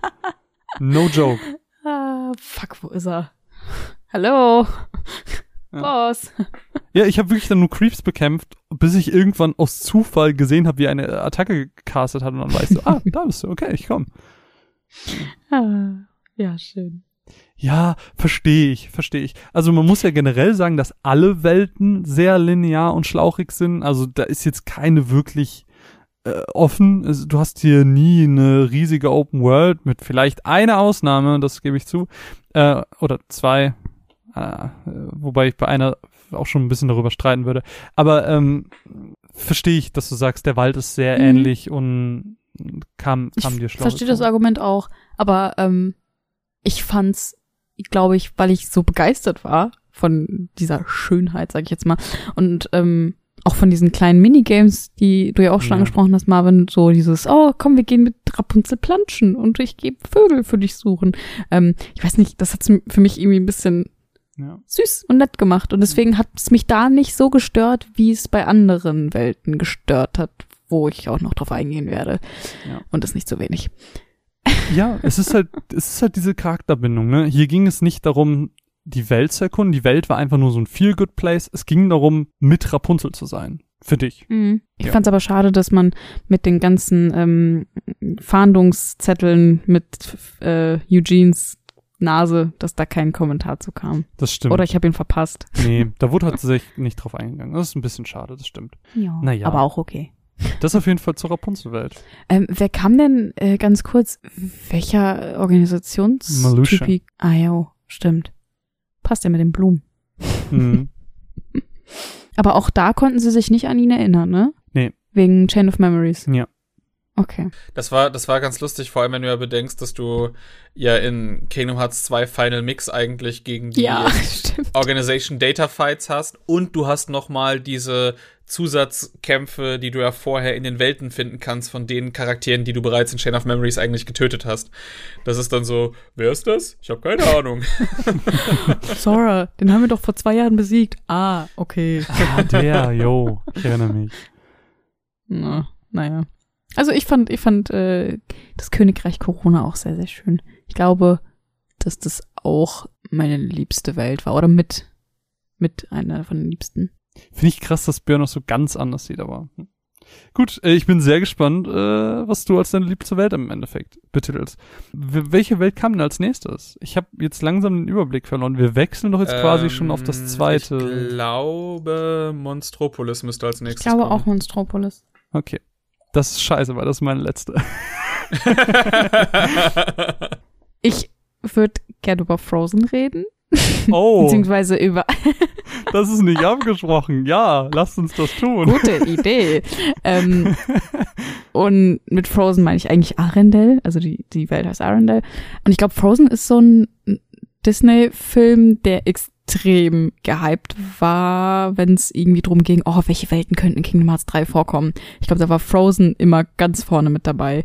Einfach weil dieser Film so zu Tode gehypt wurde. Das ist, kann man sich echt gar nicht vorstellen. Läufst ja heute noch durch den Supermarkt, durch die Kinderabteilung, siehst überall nur irgendwelche Elsa-Masken. Und ich denke mir, okay, es reicht. Aber ich habe mich ehrlich gesagt gefreut auf die Frozen-Welt. weil ich fand den Film eigentlich ganz gut für das, was er war. Aber ja, wann, wie, wo, wann spielt die äh, Frozen-Welt? Die Frozen-Welt erzählt eigentlich ähnlich wie bei ähm, Rapunzel die Geschichte nach, setzt aber ein bisschen in der Mitte oder erstes so zweites Drittel oder so ähm, setzt es ungefähr ein, nämlich ab dem Augenblick, wo Elsa die Krönungsfeier verlässt, nachdem da ein bisschen Tumult war, ähm, verlässt sie die Stadt, das Königreich und rennt weg. Und Sora und Donald und Goofy treffen eben auf sie und sprechen dann mit ihr darüber, hey, wer bist du, was ist los? Und genau, so kommt es eben zu dieser Situation. Dann gibt es einen sehr cringigen Moment, wo Donald und äh, Sora so streiten, möchte ich es fast gar nicht nennen. Die haben ja immer wieder äh, im Kingdom Hearts 3 viel stärker als sonst diese Diskussion, dass sie sich irgendwie aufziehen und sowas. Und Elsa hat dann diesen Moment, wo sie es total nervt und sie eben Eiszauber zaubert. Und äh, das ist halt ein Moment, der ist so aus dem Film übernommen, aber auf eine ganz andere Situation aufgetragen. Und das fand ich ganz merkwürdig, weil es eben im Film diese Situation hat, wo es total verständlich ist, dass sie irgendwie, dass sie irgendwie die Nerven platzen und sie eben sich nicht mehr zurückhalten kann. Aber da war es halt so, ja gut, du kennst diese Menschen nicht und die diskutieren gerade über was super Dummes, beruhig dich. Aber gut, egal. Elsa läuft dann eben weg und wir sind eben in dieser Schneelandschaft. Von Arendelle haben wir bisher noch gar nichts gesehen und es bleibt auch größtenteils so, was ich extrem schade finde. Woraufhin dann Larxene auftaucht, der neuen Organisation, auch ein Charakter, den wir noch nicht kennengelernt haben, außer in Chain of Memories. Ähm, das heißt, Sora erinnert sich auch wieder nicht an sie nach einer kurzen Unterhaltung eben, Larxene ist halt da, weil sie sehen will, ähm, in welche Richtung sich Elsa entwickelt, weil sie halt gerade so ein bisschen labil ist. Sie hat halt eben diese Kraft und weiß nicht damit umzugehen und ähm, sie will halt schauen, will sie sich der Dunkelheit zuwenden oder dem Licht und ähm, und dann erzeugt Larxene aus irgendeinem Grund dieses Eislabyrinth, wo wir dann plötzlich drinstecken für 40 Minuten, was überhaupt keinen Sinn ergibt, weil dieses Eislabyrinth auch nie im Film vorkommt und furchtbar ist. Also Labyrinth trifft's wirklich gut. Ich fand das ganz, ganz, ganz furchtbar. Und das auch die, ganze Zeit dieses, diese, ähm, wie hast du es vorhin genannt, Marvin, diese Schienen fast schon. Diese, dieser Rail-Shooter oder was meinst du? Genau, diese Rail-Shooter-Segmente, ähm, die du dann ständig in diesem Eislabyrinth hast und du weißt eigentlich gar nicht, wo du herkommst und ja. Ist das ähm, so? Hat man da so Rail-Shooter-Passagen gehabt? Ja. Kann mich gar nicht Fall. dran erinnern. Ich weiß nicht, ob es später erst war, aber ich weiß auf jeden Fall, dass ich lang genug in diesem blöden Eislabyrinth rumgelaufen bin, als ich nach den Lucky Emblems gesucht habe und dass mich diese äh, Rail-Passagen extrem genervt haben. Also blöd ist noch ein bisschen äh, glimpflich, aus, glimpflich ausgedrückt. Definitiv. Dieser nutzlose, sinnlose, verdammte Eispalast. Keine Ahnung, warum der da ist. ja, das macht halt gar keinen Sinn vor allem da ist es ja noch viel schlimmer als das, was du eben, Björn, äh, kritisiert hast bei, bei Tangled. Hier ist ja alles noch viel monotoner. Alles sieht, alles sieht gleich aus. Es sind überall ja, dieselben ja. Eis Kann, kannst du, genommen. Kannst du dann erraten, was meine absolute Hasswelt auf diesem Spiel ist? ich hoffe, ich hoffe Frozen. Ähm, Frozen ist die schlimmste Welt aus dem gesamten Spiel leider. Ja, ja. Also und das, obwohl halt, es ein ähm, Schneelevel ist und ich Schneelevel liebe. Ja, man hat halt diese, ähm, eben dieses extrem nervige Eislabyrinth. Ähm, wenn man da endlich mal raus ist, ist man dann am äh, sogenannten Nordberg, einer von vielen Schneelandschaften, ähm, rennt dann eben Elsa hinterher und dann, und dann kommt der Augenblick. Let, let it go. go, let it go. Also wirklich, also ich fand das, hm, ich weiß nicht, wie ich das finde. Da muss ich euch so ein bisschen nach eurer Meinung fragen. Ich, ich rieche einfach den Kapitalismus dahinter. Also es ist ja. so, so, ich weiß einfach, es ist nicht drin, weil irgendwie das ganze Team gesagt hat, boah, von allen Songs, das ist der, den wir auf jeden Fall drin haben müssen. Ja. Sondern es war so Disney, hundertprozentig, das ist der erfolgreichste und bekannteste Song und das ist der Song, der uns Unmengen an Milliarden Geld durch Merchandise und Ausbeutung kleiner junger Mädchen irgendwie gebracht hat. der kommt jetzt da rein. Ja, weil genauso stelle ich mir das auch vor. Weil das hat so angefangen und es war, es ist ja wirklich beinahe eins zu eins nachgebaut. Die, die, diese Sequenz ist eigentlich genau das, nur dass irgendwie so ein paar Sekunden Sora, Donald und Goofy daneben stehen und sagen, oh, wow, als hätten sie noch nie Eismagie gesehen. und, Und Donald ist so hier Eis da, Blitz da und ich denke mir so, warum überrascht euch das? Naja, egal. Ähm, und dann kommt eben diese, diese Let It Go Szene. Ja, es ist halt das, was Björn sagt, es ist halt einfach nur es ist drin, weil es einfach so ein krasser Erfolg war. Ich, ich habe hab das, ich hab das Gefühl, sorry, wenn ich da kurz zwischengerät. Nee, nee, alles gut, du sollst ja. Ich hatte gerade bei dem Moment mit dem Hintergrund vom Anfang, wo wir über diese allgemeinen Sachen mit dem IGN-Artikel geredet haben, da hatte ich richtig doll das Gefühl, dass das so eine Disney-Entscheidung war. Im mm, Sinne von, mm. das läuft bei uns, das unser, also Elsa, da kam ja auch jetzt der neue Trailer, Elsa ist unser, unser Charakter. Und den promoten wir zum Tod raus. Und wenn ihr diese Welt machen wollt, und ihr wollt die machen, weil fuck, jeder will das dann spielen, äh, dann müsst ihr den Song mit reinnehmen. Sonst mhm. geht es nicht. Was ich aber viel schlimmer fand, also Let It Go habe ich noch so hingenommen, habe ich mir gedacht, ja gut, damit habe ich schon fast irgendwie gerechnet. Aber wieso war ähm, der Song nicht bei Rapunzel? ja, erstens das. Und zweitens, ähm, kurz nachdem haben wir äh, äh, Elsa getroffen haben, dann hat sie uns ja weggeschickt, bla bla bla. Dann haben wir nämlich äh, Anna, Christoph und Olaf getroffen. Mhm. Und dann, dadurch, dass wir die Ereignisse vor der Krönung, also was da überhaupt passiert ist, dadurch, dass wir das alles nicht wissen, mhm. hat, hat Anna uns das in so einem Flashback erzählt. Und dieses Flashback, das war ja der Cringe pur, weil sie diesen Song anfängt mit dem Do You Wanna Build a Snowman und dann erzählt sie drüber, was passiert ist. Und es ist gleich laut. Es ist nicht so, dass der Song leiser wird, sondern ich war nur so, was ist hier mit der Audio los? Das war einfach richtig unnötig. Und da habe ich mir gedacht, okay, Let It Go nehme ich noch hin. Das ist ja schon fast so eine Musical-Nummer. Aber Do You Wanna Build a Snowman mit Flashback-Story drüber, das fand ich ganz, ganz awkward und dämlich, also, muss ich sagen. Hands down, Do You Wanna Build a Snowman ist der bessere Song. Ja, aber das, der, der Einsatz davon war total, ja. also Fehler am Platz, der war einfach unnötig und ich fand das irgendwie, da habe ich dann doch gemerkt, so, okay, Disney wollte das unbedingt, aber es war vielleicht nicht so eine gute Idee. ja, genau. Und, und dass sie dann auch anfängt, neben ihm also die sitzt mit Sora auf so einem Baumstamm und fängt dann an zu singen. Hm. Ich war so, hey. naja, gut. Ich habe auch oft gelesen, dass kritisiert wurde, ähm, dass, dass Sora in dieser Let It Snow, äh, Let It Snow, ähm, let, let It Snow, Let It Snow, Let It Go Szene, dass er gar nicht interagiert und gar nicht hilft und gar nichts macht, sondern mhm. ähm, eben, wie du eben meinst, so diese, es wird immer nur reingeschnitten, dass sie auch da sind. Hm, das stimmt. Das verstehe ich. Aber vielleicht ist es ja auch das, was ihr am Anfang gesagt habt. Vielleicht durften sie einfach nichts an dieser ja. Szene ändern Vermutlich. und durften es deswegen auch nicht einbinden ja. und haben sie quasi nur so als Beobachter vorkommen lassen. Hm. Das, das, das ist, glaube ich, relativ ähm, plausibel. Ja. Aber fand ich halt auch schade. Es wäre halt cool gewesen, wenn. Ich meine, ey, in Kingdom Hearts 2 hat man dieses dumme Rhythmusspiel mit Ariel gehabt. Warum das nicht in gut mit Let It Go? Ey, wäre ich voll okay mit gewesen. naja, auf jeden Fall ähm, ist man dann vom Berg runtergeweht worden, nachdem man mühsam hochgelaufen ist, äh, hat dann dieses ganz furchtbare Goofy-Schild Minigame gemacht, wo ich direkt Final Fantasy VII Snowboard Flashbacks bekommen habe. Danke. Ähm, genau keine, das. Keine, keine guten Flashbacks. Nein.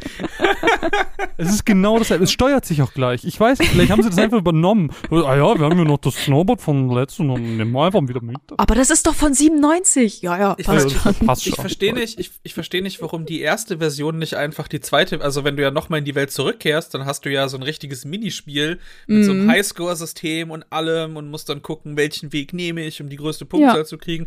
Und das fand ich ehrlich gesagt ziemlich cool. Aber oh beim Gott. ersten Mal runterfahren war es einfach so, boah, und dann siehst du es noch von der anderen Perspektive und oh, musst viel zu lange diesen komischen drei Eisfischen Laser da und den Laserstrahlen oh, ausweichen. Ja. Und das, das ist so, oh. Das, das ist auch, das ist meine Horrorvorstellung von einem Minigame, dass du einfach so Richtung Kamera fällst. Und das macht mich, das hat mich verrückt gemacht. Ja, nachdem man das geschafft hat, ähm, ist man dann, nachdem man auch auf Olaf und die anderen getroffen ist, gab es dann das nächste dämliche Minigame, wo man Olafs Körperteile zusammensuchen musste. ich fand's ein bisschen nervig und frustrierend, aber eigentlich fand ich es auch ein bisschen witzig. Konnte man das eigentlich direkt richtig machen und einfach weitergehen oder musste man jedes falsche Teil suchen? Ich weiß es ehrlich gesagt nicht. Ich habe so viele falsche Teile von Olaf Same. gefunden Es war schon ein bisschen peinlich eigentlich. Aber die waren echt gut versteckt. Ja. ähm, was, was total doof ist aber, wenn man später nochmal äh, in die Welt zurückgeht, dann, äh, wenn, und man in den Bereich reinläuft, startet automatisch das Minigame mit Olafs Körperteilen. Und ich dachte Wirklich? mir, ich habe den, ich, ich hab den Scheiß schon mal gemacht. Oh. Lass mich das nicht nochmal machen. Weil ich sehe da halt absolut keinen keinen Widerspielwert drin. Mhm. Weil, vor allem, wenn die Teile genau an der gleichen Stelle sind. Naja. Wirklich? Oh. Ähm, egal. Frustrierenderweise muss man dann, wenn man am Berg, wie heißt das? Gipfel und das Gegenteil ja. von Gipfel? Was ist das Gegenteil vom Gipfel? Das Tal. Danke. Äh, wenn der man im Fuß Tal ist. der, der, Fuß des Berges, wenn man am Fuß ist, äh, muss man dann schon wieder den Berg hoch zum dritten Mal inzwischen. Was ich, also ich habe echt in dem Augenblick gedacht, so ist dieses, ist diese Welt einfach nur Berg hoch und wieder runter?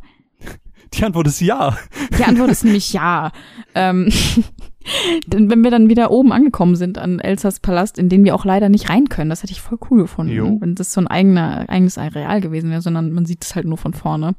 Ähm, dann sieht man halt die Szene, wie Anna ähm, das Eis ins Herz geschossen bekommt, was ja in dem Film schon mal passiert ist und eben diese Situation dann auslöst und dann hat man auch diesen Bosskampf gegen Marshmallow, den, den riesigen ähm, Schneegiganten, der sich dann später uns auch anschließt und dann taucht plötzlich Hans auf, den man noch gar nicht gesehen hatte, der auch, kam der eigentlich am Ende noch mal vor? Ah nee, der hat sich doch in diesen Herzlosen verwandelt, oder?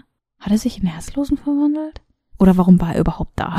Wer hat sich in Herzlosen verwandelt? Hans. Ach, nee, der hatte, die, die hatten den ja so infiziert mit der Dunkelheit und dann hat sich aus ihm, seiner Dunkelheit, ein Portal geöffnet am Ende, ah, wo ja, du dann ja, den ja. Boss gegen kämpfst. Das ist, das stimmt. Kingdom Hearts. Ja, ja. Das ist einfach, wenn, wenn, du irgendwas nicht, wenn du irgendwas nicht verstehst, dann ist es einfach Kingdom Hearts. es ist Kingdom Hearts. Aber das fand ich halt so ein bisschen unnötig, dass sie überhaupt Hans noch etabliert haben, weil man hätte auch einfach sagen können, ja, es ist jetzt, wir haben ihn jetzt durch Larxene ausgetauscht oder so. Das haben sie ja bei Rapunzel auch so gemacht. Da sind die beiden Brüder von Eugenia auch nicht mehr vorgekommen. Ja, vor allem ist es halt seltsam, weil sie dann sich auch nicht den Synchronsprecher geholt haben, weil mhm. die, die restliche Truppe ist, so, ich meine, zu 100 Prozent äh, vertreten. Das sind ja. alles die Originalsprecher.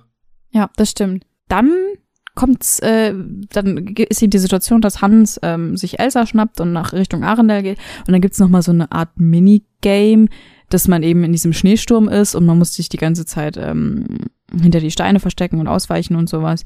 Ähm, und dann kommt man eben in Arendelle an und dann spielt sich eben das Ende ab von Frozen, wo eben die wahre Liebe zwischen Schwestern besser ist als zwischen Boy und Girl, wie auch immer. Und auch ich habe mir aufgeschrieben, was Sora in dieser Welt gelernt hat. Das nice. habe ich, von ein bisschen, hab ich ein bisschen von ihr abgeguckt. Äh, es ist nämlich dann eben genau das, was es auch ist, nämlich die Bedeutung wahrer Liebe. Und ich muss sagen, ich finde es eigentlich ganz schön, wie sie das in Kingdom Hearts 3 hinbekommen haben, dass immer irgendwie eine Parallele gezogen wird, weil wenn man mal ganz ehrlich ist, das Konzept von Licht und Dunkelheit, worauf Kingdom Hearts basiert, lässt sich auf, glaube ich, fast jede Fiktion anwenden. Hm. Und ich finde es eigentlich ganz cool, dass sie das da wirklich auch immer thematisiert haben, dass sie dann sagen, ja gut, wofür entscheidet sich Elsa, Licht oder Dunkelheit? Und auch später bei Baymax findet das auch nochmal eine Bedeutung. Ähm, das fand ich ganz cool. Das ist mir da auch direkt aufgefallen, dass das, dass sie das wirklich einbinden. Was lernt Sora, was nimmt er daraus mit und wie, was bedeutet das für die Charaktere, diese Thematik und sowas. Hm. Das fand ich sehr schön.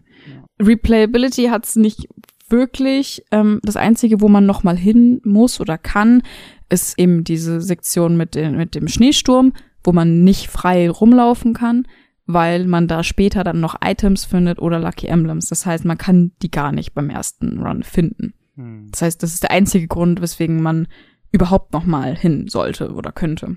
Oder man will das Snowboarding perfektionieren. Oder man will das Snowboarding äh, perfektionieren und ähm, jetzt wo du Nee, Ey, äh, gut, dass du sagst. Es macht Spaß. Es macht nur keinen Spaß, wenn man die zehn Schätze darin finden will, was man aus irgendeinem Grund braucht, um die Ultima Weapon zu kreieren. Ich wollte gerade sagen, weil das ist nämlich auch der Grund, weswegen man dann dieses Spiel überhaupt machen sollte, nämlich weil man dann eben dieses Oricalcum Plus braucht hm. für äh, Ultima. Was mich, ich, ich hau jetzt einfach mal meine Meinung kurz raus und dann würde ich eure gerne hören, was mich an der Welt am meisten gestört hat, war einfach wie unglaublich leer, monoton und langweilig es war, da durchzugehen, weil ich wirklich das Gefühl hatte, ich laufe nur von A nach B, werde wieder nach A runtergeworfen, laufe wieder nach oben. Ich bin nicht einmal in den Eispalast, stattdessen in dieses dämliche Eislabyrinth. Ich bin nicht einmal in die Stadt rein. Also warum, nennt, warum nennt ihr es Arendelle, wenn ich nicht einmal in Arendelle reinkomme? Mhm. Und ähm, ja, was, was, was zu dem Zeitpunkt auch total nervig war, weil das, äh, du hattest ja, glaube ich, schon den Double, Double Jump, aber du hattest halt überall unsichtbare Wände. Und es war ja auch ein sehr vertikales Level. Das heißt, ich bin ständig gegen irgendwelche unsichtbaren Wände gejumpt, weil ich dachte, ich kann da lang. Das hat mich auch total frustriert. Ähm, ja, ich weiß nicht, was hated sehr gerne über Frozen Welt. Ja, es war, es war viel zu lang. Es hatte viel zu viele Sachen irgendwie versucht, noch mit reinzuwerfen. Also gerade dieses Runterfahren und sonst was. Also es hat sich so gezogen einfach. Also das wäre mm. auf der Hälfte der Spielzeit deutlich besser gewesen. Ich mag zwar so ein paar Gebiete wie das zweite Mal hochgehen, da hast du ein recht offenes Gebiet, ein, ein so ein großes, wo du dann auch äh, hochspringen kannst überall. Der Bosskampf gegen den hier Elsas Schneetypen, der auch dann, wo ich gedacht habe, hey, du kriegst eigentlich irgendwie Christoph oder Anna oder so. Ja, das dachte rein. ich auch. Und dann kriegst du halt diesen Schneeriesen. Ja. Boah, und ich glaube, das Schlimmste im ganzen Level ist aber, neben diesem Eispalast ist noch Olaf zusammenzubauen. Jo. Das ist auch so unnötig. Und wenn du zurückkommst in die Welt, dann musst du das nochmal machen. Und ja. der ist einfach an den exakt gleichen Punkten versteckt. Und es bringt überhaupt bescheuert. nichts. Mhm. Das ist einfach so, alle Charaktere sind da und auf einmal dann ist auch die diese Missions ähm, die Miss, äh, äh, Missionsaufgabe zeigt oben dann so ne such Olaf oder bau Olaf wieder zusammen again. das ist so bescheuert. Und dann sind die Charaktere glaube ich auch noch so, oh nein, er hat's schon wieder geschafft. Oh, genau so, an denselben Stellen. Oh, verkauft mich doch nicht für blöd. Es ist es ist im Prinzip genau das Gegenteil von dem, was ich an Rapunzel geliebt habe. Es fehlt komplett die Charakterverknüpfung, die, die Interaktion mit den Charakteren, die die ganzen zwölfjährigen kleinen Mädchen äh, daran lieben, die sich vielleicht deswegen Kingdom Hearts 3 haben von ihren viel zu ausgebrannten Eltern kaufen lassen. äh, und dann, dann kommen sie in diese Welt und sind, boah, Elsa, jetzt Elsa und dann passiert nichts mit Elsa, es passiert nichts mit Anna mhm. oder sonst was, sondern du siehst nur mal diese Charaktere und es wirkt so, als hätten sie einfach dieses ABAB-Level äh, gestalten und hier und da mal einen Charakter platziert, mit dem du zwei Sekunden interagierst, um dann wieder zu B zu laufen. Mhm. Es ist einfach, es ist einfach schlecht gestalten, aber auch hier habe ich halt einfach wieder so dieses Gefühl, seit ich diesen Artikel gelesen habe, das war eine Disney-Entscheidung. Ich glaube, die hatten da nicht so viel freie Hand. Hm. Aber vielleicht rede ich mir das auch nur schön und ich hoffe einfach, dass er gerne mehr gemacht hätte. Äh, und, und Disney einfach die Bösen sind. Vielleicht ist also ich, ich, ich, ich glaube, ich fand es vor allem schade, dass man eben fast gar nichts von Anna und Christoph mitbekommen hat, obwohl man gerade im Film die beiden total mitverfolgt ja. und Elsa eigentlich mehr so die im Hintergrund verschollene heimliche Protagonistin ist. Und das fand ich irgendwie, weiß nicht, ich fand das total schade. Es, auch, ähm, auch, es wurden so viele Humorchancen vertan mit Olaf. Der hat ja seine Momente, äh, wenn er vorkommt. Ja. Aber das hätte ich mir halt öfters gewünscht, weil dann wäre die Stimmung lockerer gewesen. Dann hätte ich vielleicht auch mal über ein äh, monotones Level hinwegsehen können, wie ich das bei Tangled hab machen können. Aber hier spricht einfach nichts für das Level. Ja, ich, ich meine, die einzigen, sagen, sehr enttäuscht. Ja, ja, die, die einzigen Szenen, wo er lustig ist, sind ja tatsächlich aus dem Film geklaut. Also das mhm. ist ja dann einfach ja. nur so nachgestellt gewesen dann. Also das war dann schon, schon ziemlich schade, dass er da nicht mit, gerade mit Donald irgendwie mehr interagiert hat. Mhm. Ja. Stimmt, das hätte sich voll angeboten. Ja, und man hatte, wie gesagt, auch wirklich keinen Grund zurückzugehen. Und ich glaube, in keiner Welt hat mich das so abgefuckt, die Lucky Emblems zu suchen, wie in der Frozen-Welt, weil einfach alles gleich aussieht. Und ach, ja. Ich habe das direkt alles mit einem Guide gemacht. Da gab es zum Glück wieder diese Videos von Powerpix oder so, wo der in einem Rutsch das einfach durchgeht, alle Truhen, alle Lucky Emblems einsammelt. Da brauche ich dann nur stumpf folgen, weil boah, da habe ich echt, also nee. also bei äh, bei Frozen hätte ich auch keinen Bock gehabt. Gerade in diesem Eispalast. Der ist glaube ich mhm. nur vier Räume groß, aber gefühlt sind das 200. Ja, weil du irgendwie stimmt. die ganze Zeit denkst, ich laufe hier nur im Kreis Ewigkeiten. Ja. An, an dieser Stelle Shoutout an Mine, die alle Lucky Emblems für meinen Account gesammelt hat. Sehr gerne. Ich, ich erinnere Stunden auch gedauert. gerne an die Platin-Trophäen Final Fantasy VII, die Mine gegrindet hat. Auf deinem scheiß Playstation-Account. Mega. aber ich glaube, wir sind ja, damit das sind meine zwei Cents zu Arendelle gewesen. Ja. Ich bin, ich bin wirklich enttäuscht, weil ich mich darauf gefreut habe. Ähm, ich, ich glaube, das war von uns allen die Hasswelt, oder? Ähm, lass mich kurz überlegen. Ich glaube ja. Ja. Sind wir ja, uns, glaube ich, glaub, ziemlich einig. Ich glaube, es gibt höchstens eine, die ich einfach nur enttäuschend fand und die ich, glaube ich, als noch ja, vielleicht nicht schlechter bezeichnen würde, aber sie ist einfach so kurz und so schnell vorbei, dass es mich kaum geärgert hat. Aber Frozen hat mich einfach aufgehalten für dreieinhalb mhm. Stunden oder vier. Ja, das stimmt. Die Länge macht's halt auch. Boah.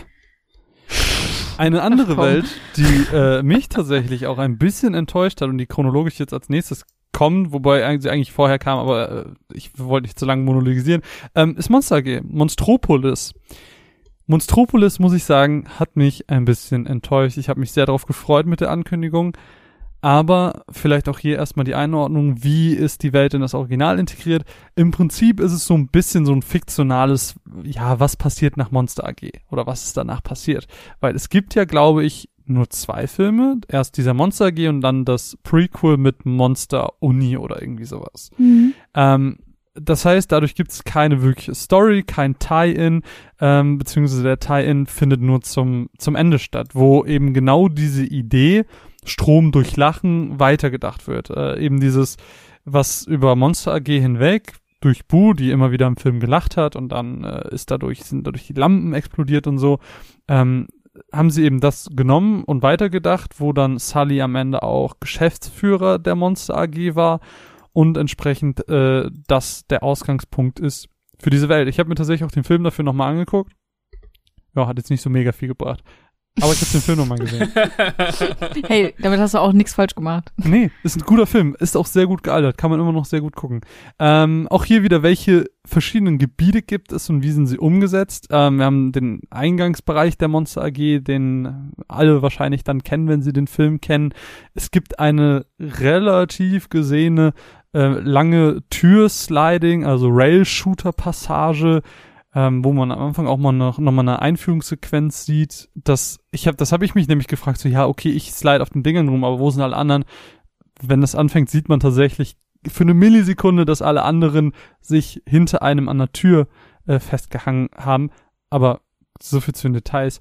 Ähm, wir haben ein Fabrik-Außengelände, ein Fabrik-Innengelände, aber auch wenn sich die, äh, wenn wir hier vier Passagen haben, vier verschiedene Passagen haben, fand ich persönlich, neben Frozen natürlich, war das eine, eine der monotonsten Welten, ähm, oh, weil, wirklich? bitte? Wirklich? Ja, fand ich, fand ich wirklich toll, weil, weil alles gleich aussah. Alles war von der Farbgebung her gleich, alles war von der Soundkulisse her gleich. Es wirkte einfach alles sehr monoton und diese Monotonie in schlauchigen Levels ist eben der Untergang, weil das eben ähm, dann, weil einem dann so ein bisschen das, das Leveldesign auffällt. Äh, das ist ja genau dasselbe wie bei Frozen, wie du gerade vorgestellt hast. Das ist mhm. ja, ich, ich denke bei sowas immer an Final Fantasy X, das auch sehr, sehr schlauchig ist, aber dadurch, dass es sehr schnell immer sein sein, seine Umgebung ändert, fällt dir das an sich nicht auf. Ähm, und hier hast du das halt. Äh, es ist alles gleich, es ist alles aus demselben Schlag, alles dasselbe Gefühl. Und dazu kommt halt einfach, anders als bei Herkules zum Beispiel oder bei ähm, Rapunzel, die zwei Sachen, die ich jetzt vorgestellt habe, ist die Fabrik einfach wie ausgestorben. Wir hm, haben so ein bisschen, wir haben so ein bisschen das Sliding, ähm, beziehungsweise während des Slidings können wir uns so an, an die Türen klammern. Das ist so ein bisschen aus dem Film genommen, die Idee, weil ja auch Sully ähm, beispielsweise sich an die Türen hängt, um dann entsprechend die Tür von Boo zu finden. Es transportiert ein ähnliches Gefühl, wie das auch im Film ist. Das finde ich schon ganz gut. Ähm, die Musik ist wesentlich unruhiger oder vergleichsweise unruhiger ähm, als bei Rapunzel ähm, und sind dementsprechend auch beide sehr unsinnig in der Rückkehr. Also dieser Wiederspielwert, der ist eigentlich nicht vorhanden, weil eigentlich nichts sich in der Welt verändert hat, außer dass das Feuer, das in manchen Außenstellen war, mhm. weg ist. Ähm, ansonsten ist alles gleich. Die Laser sind vielleicht noch aus, aber das ist jetzt auch kein großer, keine große Sache. Es gibt kein Minigame oder irgendwie sowas, außer das Sliden, aber da sammelst du auch keine Punkte. Du hast einfach es wird dir nichts gegeben, äh, das dir sagt, komm doch noch mal in diese Welt zurück, vielleicht findest du ja was Neues. Es gibt keine Geheimwege, es gibt einfach absolut gar nichts. Und dadurch, dass im Vergleich zu Rapunzel, deswegen habe ich das kurz angesprochen, die Soundkulisse so viel unruhiger ist, gehe ich auch an sich sehr viel ungerner dahin, weil es mir so ein mulmiges Gefühl von, boah, hier passiert irgendwie was gibt. Aber es passiert nichts. Es ist nichts los. Es sind keine Menschen da, die irgendwie reagieren. Die einzigen Sachen, ähm, wo auf eine Veränderung eingegangen ist, ist von den zwei Charakteren, die uns begleiten. Wenn dann irgendwie ähm, äh, gesagt wird, ja, hier Sully hat die Laser ausgestellt, mach dir keine Sorgen, du musst jetzt nicht mehr hier Deckungsshooter-mäßig dich von, von Deckung zu Deckung äh, bewegen. Aber das ist ja auch, das ist ja keine Interaktion. So, wenn, wenn ich mir Monster mhm. anschaue, gerade weil ich es mir nochmal angeschaut habe, habe ich den Vergleich. Da war so viel los, da waren so viele verschiedene kreative Monster, die da rumgelaufen sind. Es ist keine Welt, die durch ein, zwei Charaktere geprägt wurde, sondern durch die Masse. Und die ist in dieser Welt einfach absolut nicht gegeben. Und deswegen funktioniert sie nicht. Sie hat nichts, äh, wo, wo mir gesagt wird, hier mach irgendwas draus. Es gibt einfach, diese, diese Welt hat das Potenzial mit, wir haben eine Million verschiedene Türen und jeder hinter, äh, hinter jeder dieser Türen ist eine andere Welt. Aber das, dieses Feature das wird ist Kingdom nie, Hearts. Das ist Kingdom Hearts, aber das, dieses Feature wird nie aufgegriffen, dass ich mich durch verschiedene Räume bewege oder so.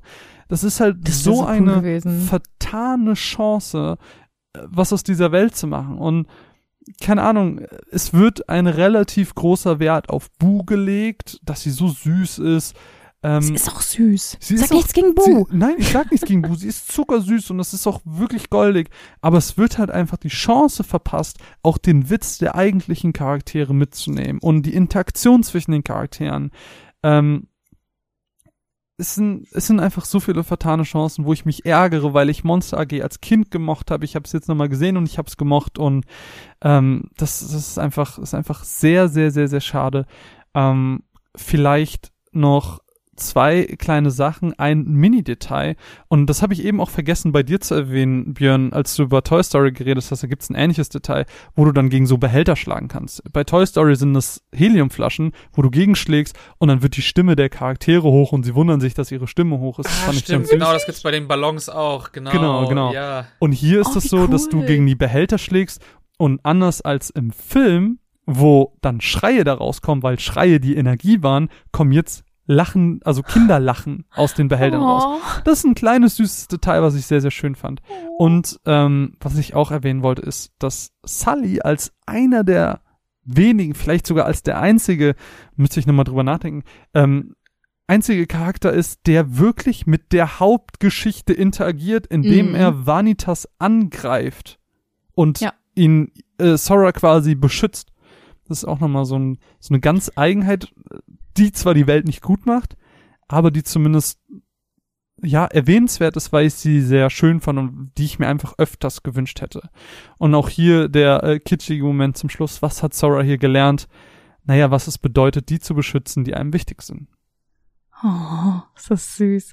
Ja. Ähm, ich weiß, jetzt wo du gerade gesagt hast, das mit den Türen und so, das stimmt voll. Also wieso haben sie nicht dieses dieses Feature mit den Türen ausgenutzt? Da habe ich noch gar nicht drüber nachgedacht. Ja. Warum ist nicht das, das schweizerische Schneemonster aufgetaucht? Ja. Aus dem Film. Das wäre voll witzig gewesen.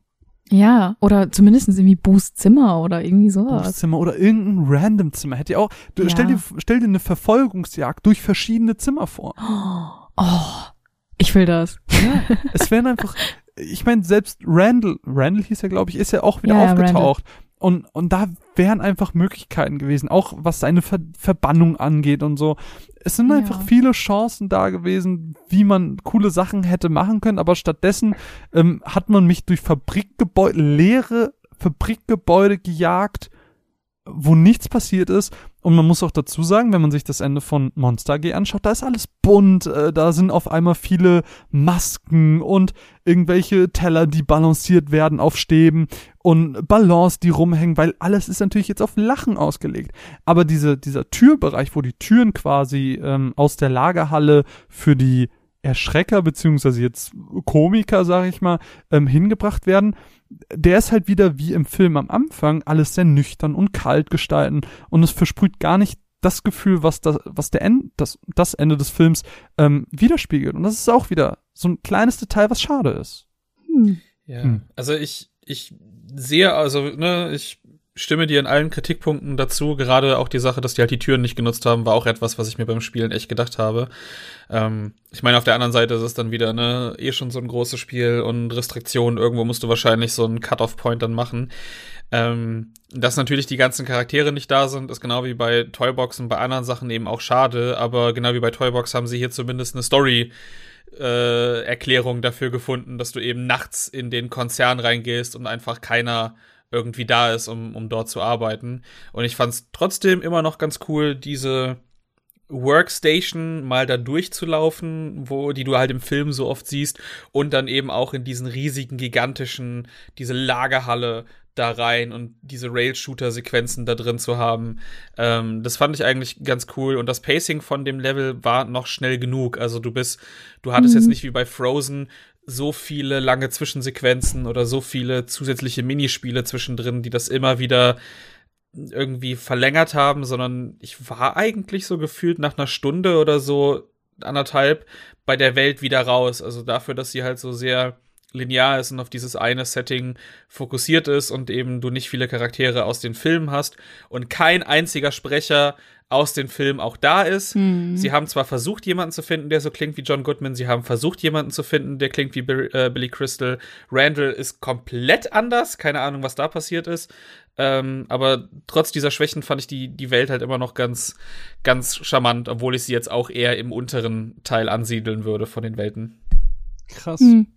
Ich, ich muss auch sagen, ähm, ich hatte sie eigentlich relativ positiv abgespeichert bei mir.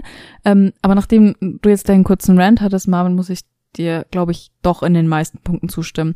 Ich fand es jetzt nicht arg so schlimm, wie du es jetzt dargestellt hast, weil irgendwie, weiß nicht, das, ich fand das gerade mit dem Türenlager ziemlich cool. Auch ähm, das war auch die einzige Passage, wo ich das mit den Rail-Shootern cool fand, weil es irgendwie gepasst hat. Ähm, und weil man halt wirklich dieses Gefühl hat, und man konnte ja auch durch manche Türen durch, nur man ist nicht in einer anderen Welt gelandet, nur halt an einem anderen Ort in dem Lager. Ja, weil vielleicht ein bisschen doof, aber gut. Ähm, ich fand's eigentlich, ich fand's okay.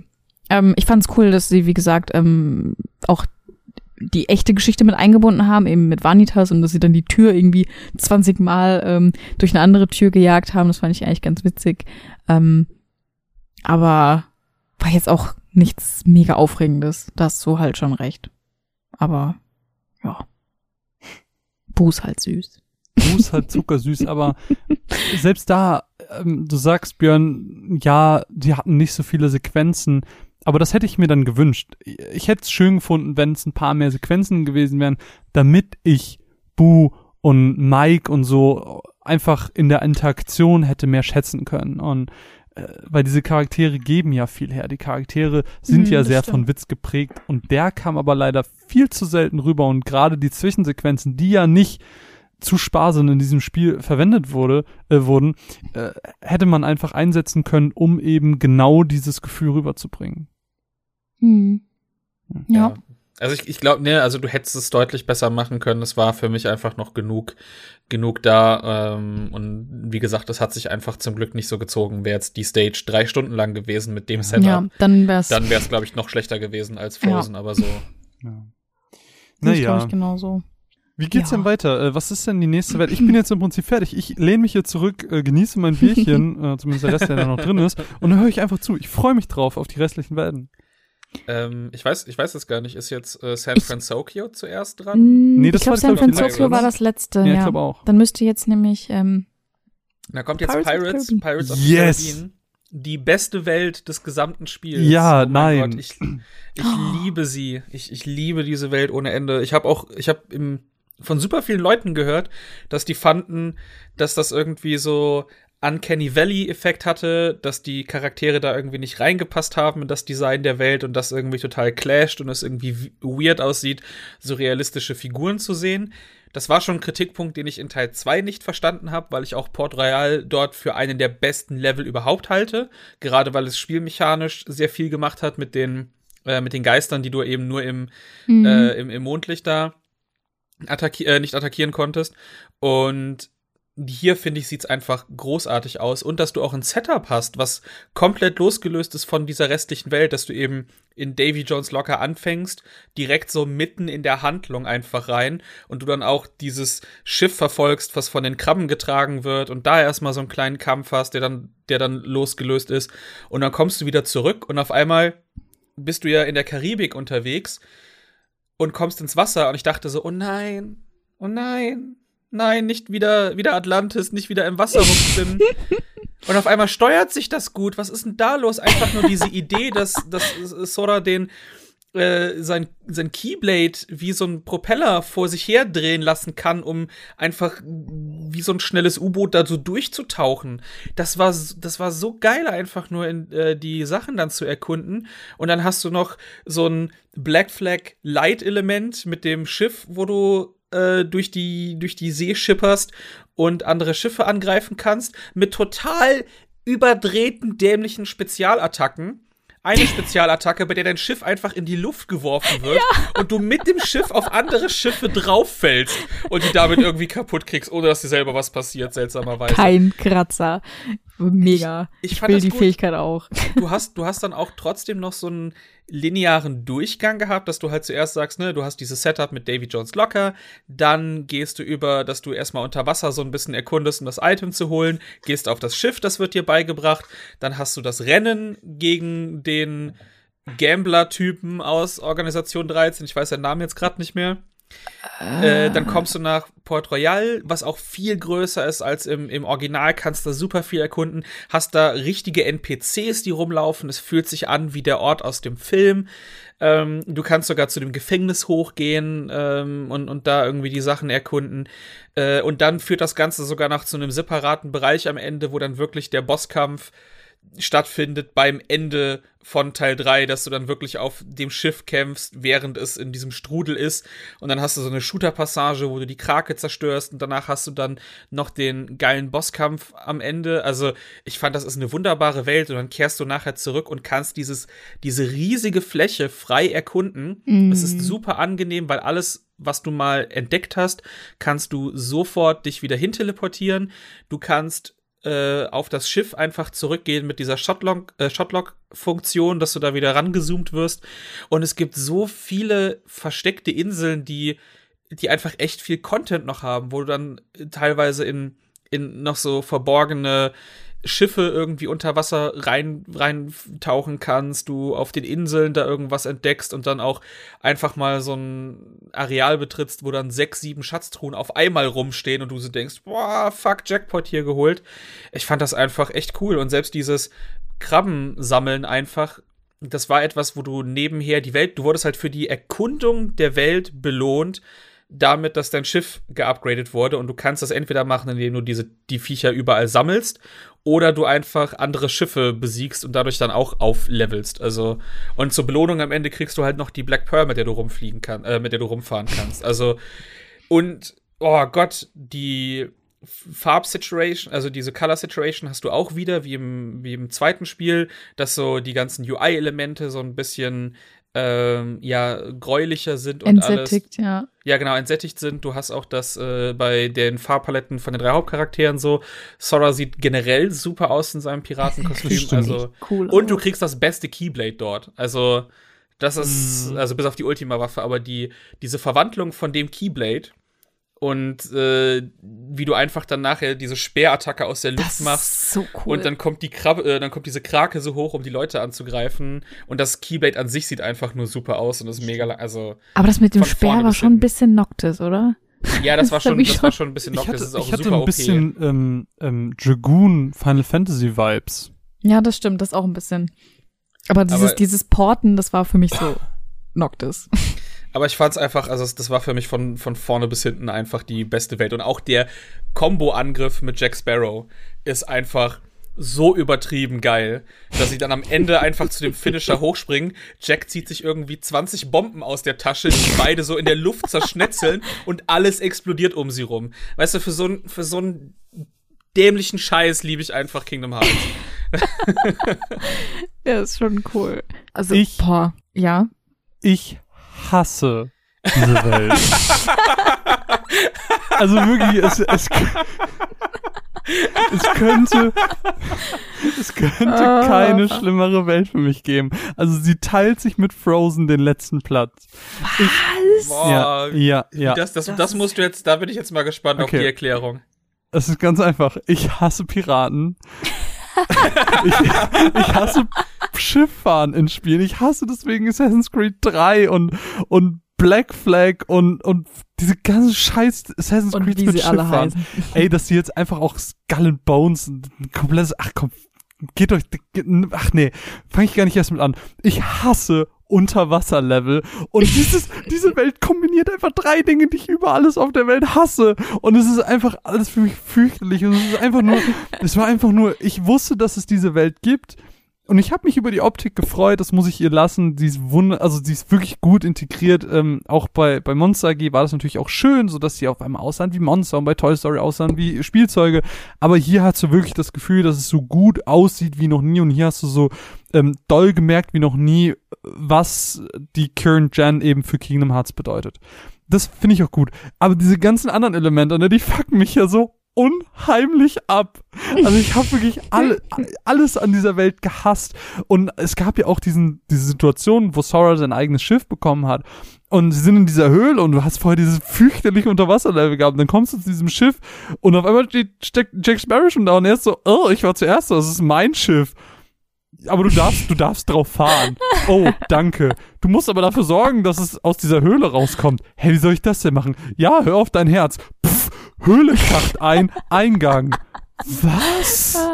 Es ist einfach. Das ist echt, das ist die Kingdom Hearts Komplettlösung. Hör auf dein Herz. Es, es ist einfach so fürchterlich, was in dieser Welt passiert und wie unlogisch alles ist und wie Jack Sparrow auftaucht und verschwindet und einfach äh, diese, diese Integration, die Geschichte, die ich habe das ja eh noch nie verstanden, was in Fluch der Karibik abgeht. Und da habe ich noch weniger verstanden, was überhaupt passiert. Und für mich war das einfach alles so random, weil irgendwie waren teilweise Charaktere auf meiner Seite und dann waren sie doch bei diesem komischen Lockentyp von der Regierung. Und ich habe überhaupt nicht mehr durchgeblickt und es war einfach alles ganz Wie ganz du komplett im Rage Modus bist. Aber beruhig dich mal. Aber ich muss ich muss dieser Welt aber auch was Gutes tun, denn die Fluch der Karibik Welt ist neben der Optik ähm, auch eine der wenigen Welten, die Wiederkehrwert haben, eben genau das, was du meinst, Björn, diese, diese Inseln. Das macht die, die Fluch der Karibik-Welt rein auf einer Designebene zu einer der besten Welten. Du kannst nochmal zurückkehren, du kannst erkunden, du hast viel zu entdecken, du hast viel zu tun, du wirst belohnt durch irgendwelche Und es lädt null. Es lädt nicht. Es lädt, es lädt nicht, nicht, genau. genau. Das ist so dieses, geil. Dieses ganze Fahren ähm, ist natürlich rein optional. Auch ähm, von dem, von der kleinen Stadt. Du musst ja in viele Gebiete gar nicht reingehen für diese 300 Gramm. Oh, Fetch Quest, das fehlt in meinem Rant noch. Ich hasse ja Fetch Quest und dann sagen die direkt 300 von diesen Krabben. Boah, ihr habt doch alle den letzten Schuss nicht gehört. Aber egal. Ähm, finde ich das einfach schön. Du, du hast einfach Areale, die du immer noch erkunden kannst, weil du nicht wirklich hin musstest.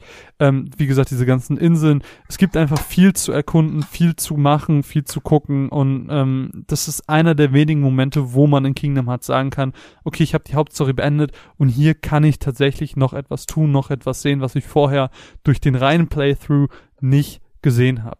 Und da mhm aus einer rein persönlichen Ebene ist für mich äh, Flug der Karibik die schlimmste Welt von allen, aber aus einer rein objektiven Sicht muss ich aber auch sagen, dass sie eine der besten ist. Puh.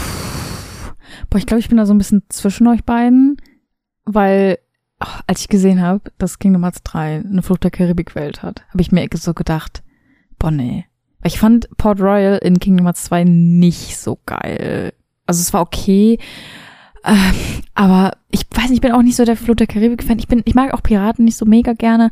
Ähm, aber ich bin richtig positiv überrascht von, ich glaube, wie heißt die Welt? Ich glaube einfach nur die Karibik, the Caribbean. Hm, Keine schon. Ahnung. Ähm, ich bin richtig positiv überrascht davon. Einfach auch vom Look, von ähm, ja, was man da alles machen kann, wie groß Port Royal auch einfach ist. Ich bin da irgendwie diesen kleinen Weg lang gelaufen, dachte, da ist schon Ende und dann war da noch so viel. Ja. Ähm, das, das, die Schifffahrten waren nur halb so schlimm, wie ich gedacht hätte, weil man so OP war mit seinen ähm, super Schiffs-Kamehameha. Ähm, und das Entdecken war mega cool. Ich bin als ich äh, die Lucky Emblems gesucht habe, musste man auch so ein paar unentdeckte Inseln und alles finden. Und ich fand das richtig cool. Ich hatte richtig Spaß damit. Ähm, ich, ja, ich bin da so, also die, mit der Story konnte ich mir gar nichts abfinden. Welcher, welcher Flug der Karibik-Teil war das? Drei, war das der, der, der dritte? Den habe ich irgendwann mal gesehen, aber ich, ich habe nichts, aber wirklich gar nichts verstanden. Ja. Ähm, aber gut, kann man auch einem vielleicht nicht vorhalten, weil dafür ist es ja auch nicht da. Das will er nicht eins zu eins im Film nacherzählen. Aber da war es, glaube ich, mit am komplexesten, weil du den Film ja schon als Film erstmal verstehen musst. Und dann noch runtergebrochen und dann noch Sora, Donald und Goofy mittendrin. Glaube ich, ein bisschen schwierig. Ähm, aber ich fand die Welt eigentlich erstaunlicherweise gut. Also ich fand die wirklich gut, obwohl ich gedacht habe, dass ich sie hassen werde. Aber ähm, ich muss da Björn tatsächlich in vielen Punkten zustimmen, auch wenn Marvin recht hat, dass Piraten scheiße sind. Oh Gott. Ja, ja ich meine, da kann man, da kann man schlecht gegen argumentieren, wenn man irgendwie so, ja, ich mag das Setting einfach nicht. Das ja, genau, so, das okay. Ist, das, ja. ja. genau. deswegen, deswegen meine ich aus einer rein persönlichen Ebene ist es für mich so weit unten, weil ich viele, viele Elemente ähm, Game Design technisch einfach nicht an diesem Level mag. Ähm, aber rein objektiv betrachtet kann ich schon verstehen, dass viele sagen, es ist eine wirklich gute Welt. Da muss ich auch aber einfach das ehrlich den, sein. Das mit, den, das mit den Krabben war jetzt auch nicht so schlimm, weil das man war hat aber ja schon dumm. Man hätte auch nee, sagen können, sammel 50, das hätte gereicht. Ja, aber äh, keine Ahnung, ich fand das eigentlich eine ganz nette Abwechslung, weil du hattest endlich mal die Gelegenheit, ein bisschen rumzulaufen und ähm, wie Björn auch schon gesagt hat, du hast es quasi eigentlich nur genutzt, dass du mal ein bisschen rumläufst und guckst, was geht hier überhaupt. Ähm, ich fand das jetzt wirklich nicht so schlimm. Es war jetzt kein riesiger Aufreger gewesen. Das, das Problem, was ich dabei hatte, ist einfach, dass das in dem Moment das reine Gameplay war. Du hattest nichts anderes zu tun. Die Leute, die da rumstanden, mit denen konntest du nicht interagieren. Äh, das heißt, du bist wirklich einfach rumgelaufen und hast Krabben gesucht. Der einzige Moment, wo sich dieses Gameplay geändert hat, war, wo du in dieser ich weiß nicht, was war das, ein Gefängnis oder irgendwie sowas. Gefängnis, ja. Ähm, hinten, ne? Da gab es einen Kampf, den du machen konntest. Ansonsten hast du ja nichts gemacht und generell Kämpfen in dieser Welt war ja mit Ausnahme dieses Gefängnisses immer nur Schiff fahren. Und das fand ich schade, weil ich mag ja das reine Kämpfen und mm, Nee, ähm, das stimmt nicht. Auf den Inseln? Ja, okay, okay, das habe ich ja nicht gemacht. Wasser? Das habe ich ja nicht gemacht. Ich ja, aber ja du warst ja auch, ähm, du warst ja auch am Anfang auf der Insel und unter Wasser unterwegs. Da hast du ja auch viel gekämpft eigentlich. Okay, du hast recht, du hast recht. Ich nehme alles zurück. Ähm, aber, aber während dieser 300 Sammel-Fetch-Quest war es ja, ja tatsächlich einfach stimmt. nur sammeln, rumlaufen, äh, hoffen, dass irgendwo was rumliegt. Und da war das einzige Mal, dass du gekämpft hast. Und das fand ich halt schade, weil wenn ich mhm. mindestens die Abwechslung gehabt hätte, ich kämpfe und dann finde ich vielleicht zufälligerweise noch ein paar Krabben, dann wäre mir das nicht so negativ aufgefallen wie, ja, du bist gerade die ganze Zeit Schiff gefahren, was du eh schon hast, und jetzt darfst du 300 Gramm sammeln, damit du dein Schiff zusammenbauen kannst. Keine Ahnung. Ach, ich fand's, ich fand's voll okay. Also wie, wie gesagt, gesagt, ich, ich bin da. Ja. Ich mag, ich, also ne, ist jetzt auch nicht, dass ich sage, boah, das war die beste Entscheidung. Ähm, ich find's besser implementiert in, wenn du wieder zurückkehrst und das Schiff eben upgradest. Ich glaube, das war auch so eine Art, das zu etablieren dass mhm. wenn du irgendwie ansonsten in die, in die Welt zurückkommst und auf einmal so, übrigens, du kannst dein Schiff upgraden, indem du Krabben sammelst. Und dann bist du so, hä, was? Also so, so hatten sie einen Grund. Ich glaube, es hätten jetzt nicht diese ganzen 300 sein müssen, aber es ist jetzt, es gibt deutlich mehr da, da zu finden und es ist einfach eine gute Belohnung, dass du nicht einfach wahllos rumrennst und auf einmal so, ja, okay, warum gucke ich mir das eigentlich an, sondern du rennst eben rum, erkundest das und nebenher sammelst du dabei eben dann auch diese, diese Krabben drin ein. Ich fand, das war dann ein ganz netter Weg dadurch, dich, dich dafür zu belohnen, die Sachen zu erkunden. Hm. Hm. Ja, werde ich einfach so hinnehmen müssen. Aber das war, also, obwohl ich nichts davon erwartet habe, fand ich es wirklich gut. Und dann so Welten wie Frozen, wo ich alles erwartet habe und nichts bekommen habe, dann ist das schon ein guter Trade. Den ich ja, wollte ich sagen. Ja, für ja. mich, für mich war das halt so, yo, ähm, du bist gerade Schiff gefahren, sammel mal 300. Okay, habe ich gemacht. Ach ja, wenn du dein Schiff verbessern willst, sammel noch mehr. Das war so, no. aber du bist ja überhaupt nicht dazu genötigt oder nee. so. aber das, das war für mich der Moment, wo ich wusste, okay, keine 100% für mich in Kingdom Hearts. Ja, aber äh, weißt du, wo ich das wusste? Als ich diese ganzen dämlichen Minigames auf dem Gummy-Phone gesehen habe. Ja, stimmt, stimmt. Das war der Augenblick, wo ich gedacht habe, ah, so wichtig ist mir das doch nicht. Du, vor allem, du brauchst es ja auch nicht, ne? Wofür brauchst du ein Ultima-Schwert? Wenn alles so leicht ist, dass ich es auch ohne schaffe. Ja, Aber das, das ist nochmal, ey, das ist nochmal ein anderes Thema. Ja. ja. Hm. Ha habt ihr noch abschließende Worte zu, zur Flucht der Karibik? Sonst würde ich, glaube ich, mal weiterlaufen. Nö, ich, ich bin fertig. Ja. Glaube ich schon die letzte jetzt, oder? Das ist die letzte Welt tatsächlich. Uh. Also die uh. letzte Disney-Welt. San Francisco. Bekannt aus Baymax oder wie es auch ähm, in anderen Ländern heißt Big Hero 6. Großartiger Film. Auch erst kürzlich für Kingdom Hearts 3 mir angeschaut. Ich wusste nicht, dass der so gut ist. Also, mm. wenn ihr den noch nicht gesehen habt, guckt ihn euch wirklich an. Der ist wirklich schön. Ähm, und wir treffen da eben ähm, auf der Golden Gate artigen Bridge auf. Also das ist ja, also San Francisco ist ja äh, quasi eine futuristische Stadt, die San Francisco und Tokio zusammen mashed in eine neue Stadt. Ähm, wir kommen da eben an auf diese Golden Gate Bridge und ähm, treffen dann eben auf Hiro, den Protagonisten aus Baymax, ähm, mit seiner Freundin Gogo, heißt sie, glaube ich, und eben Baymax, dem Healthcare-Roboter Sidekick Marshmallow Boy. Und die, das ganze Setting findet, was sagst du denn? Ich fand die Baymax-Beschreibung mega. Das hat total getroffen. Ähm, das Ganze findet eben nach der Geschichte von Baymax, dem Film, statt. Nämlich, dass sich diese Gruppe dann sozusagen gebildet und gefestigt hat, die Big Hero Six, eine Gruppe aus eben sechs Freunden. Ähm, warte mal, zählt Baymax zu den sechs dazu? Ja, warte, was ist Fred, Gogo, Wasabi, die Blonde und Hero? Ja.